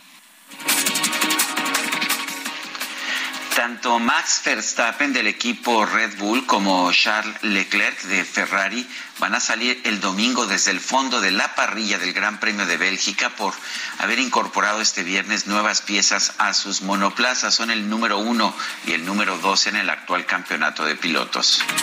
Y la empresa de telecomunicaciones eh, T-Mobile anunció un acuerdo con SpaceX, propiedad de Elon Musk, para proveer cobertura a través de la red de satélites Starlink en zonas a las que actualmente no llega esta señal.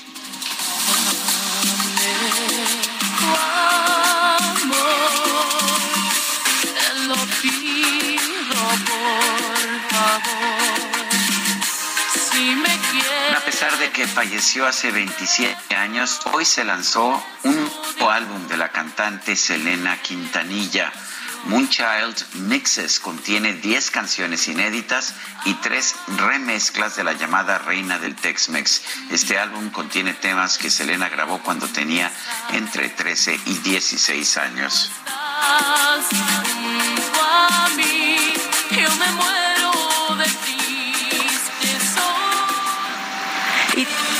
vámonos, vámonos con información de Javier Ruiz, que anda por allá en el centro de la ciudad. Javier, ¿qué tal? Muy buenos días.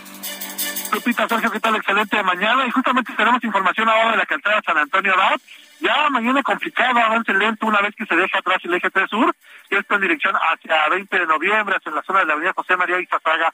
El sentido opuesto de San Antonio en general todavía el avance es aceptable, únicamente moderar la velocidad, y ya sobre Arcos de Belén, pues el avance sí a vuelta de rueda prácticamente desde la zona de San Pablo y para llegar hacia el perímetro del eje 1 poniente, y es que recordar que pues tenemos medios de transporte público que están dando servicio provisional, únicamente tenemos el bloque de extrema derecha, lo que provoca que el avance pues prácticamente sea a vuelta de rueda. De momento, Lupita Sergio, es el reporte que tenemos. Muchas gracias, Javier. Muy buenos días. En los mercados financieros caen fuertemente las acciones en los Estados Unidos minutos después de que el presidente de la Reserva Federal de los Estados Unidos, el señor Jerome, Powell, ha anunciado que la Reserva Federal, el Banco Central de los Estados Unidos, va a continuar subiendo las tasas de interés para tratar de detener la inflación. El Dow Jones está cayendo 1.28%, el Nasdaq 1.95% está cayendo también en consecuencia la bolsa mexicana, hasta este momento 0.7%. Sin embargo, el peso se está fortaleciendo ligeramente. Se nos acabó el tiempo, Guadalupe. Bueno, pues vámonos, pero antes rapidito estaremos atentos. Hoy hay una reunión en la Fiscalía con la fiscal Ernestina Godoy a las 5 de la tarde. Irán eh, familiares de este eh, trabajador del metro, Eduardo Hernández, que como ustedes saben falleció hace unos días y estaremos muy pendientes. Vámonos, que la pasen todos muy bien y nos escuchamos el próximo lunes a las 7 en punto. Hasta entonces, gracias de todo corazón. Nos vemos el lunes. Nos vemos el lunes. Por entregarte y seguir siendo capaz de sorprenderte, sentir cada día ese flechazo al verte. ¿Quién más dará lo que digan? ¿Qué más dará lo que piensen si estoy loca es cosa mía? Y ahora vuelvo a mirar el mundo a mi favor. Vuelvo a ver brillar la luz del sol. Me muero por conocerte, saber qué es lo que piensas, abrir todas tus Heraldo Media Group presentó Sergio Sarmiento y Lupita Juárez.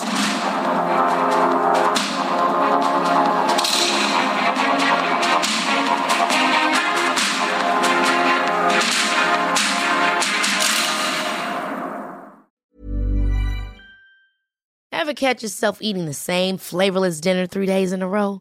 Dreaming of something better? Well, HelloFresh is your guilt-free dream come true, baby. It's me, Kiki Palmer. Let's wake up those taste buds with hot, juicy pecan crusted chicken or garlic butter shrimp scampi. Mm. Hello Fresh. Stop dreaming of all the delicious possibilities and dig in at HelloFresh.com. Let's get this dinner party started.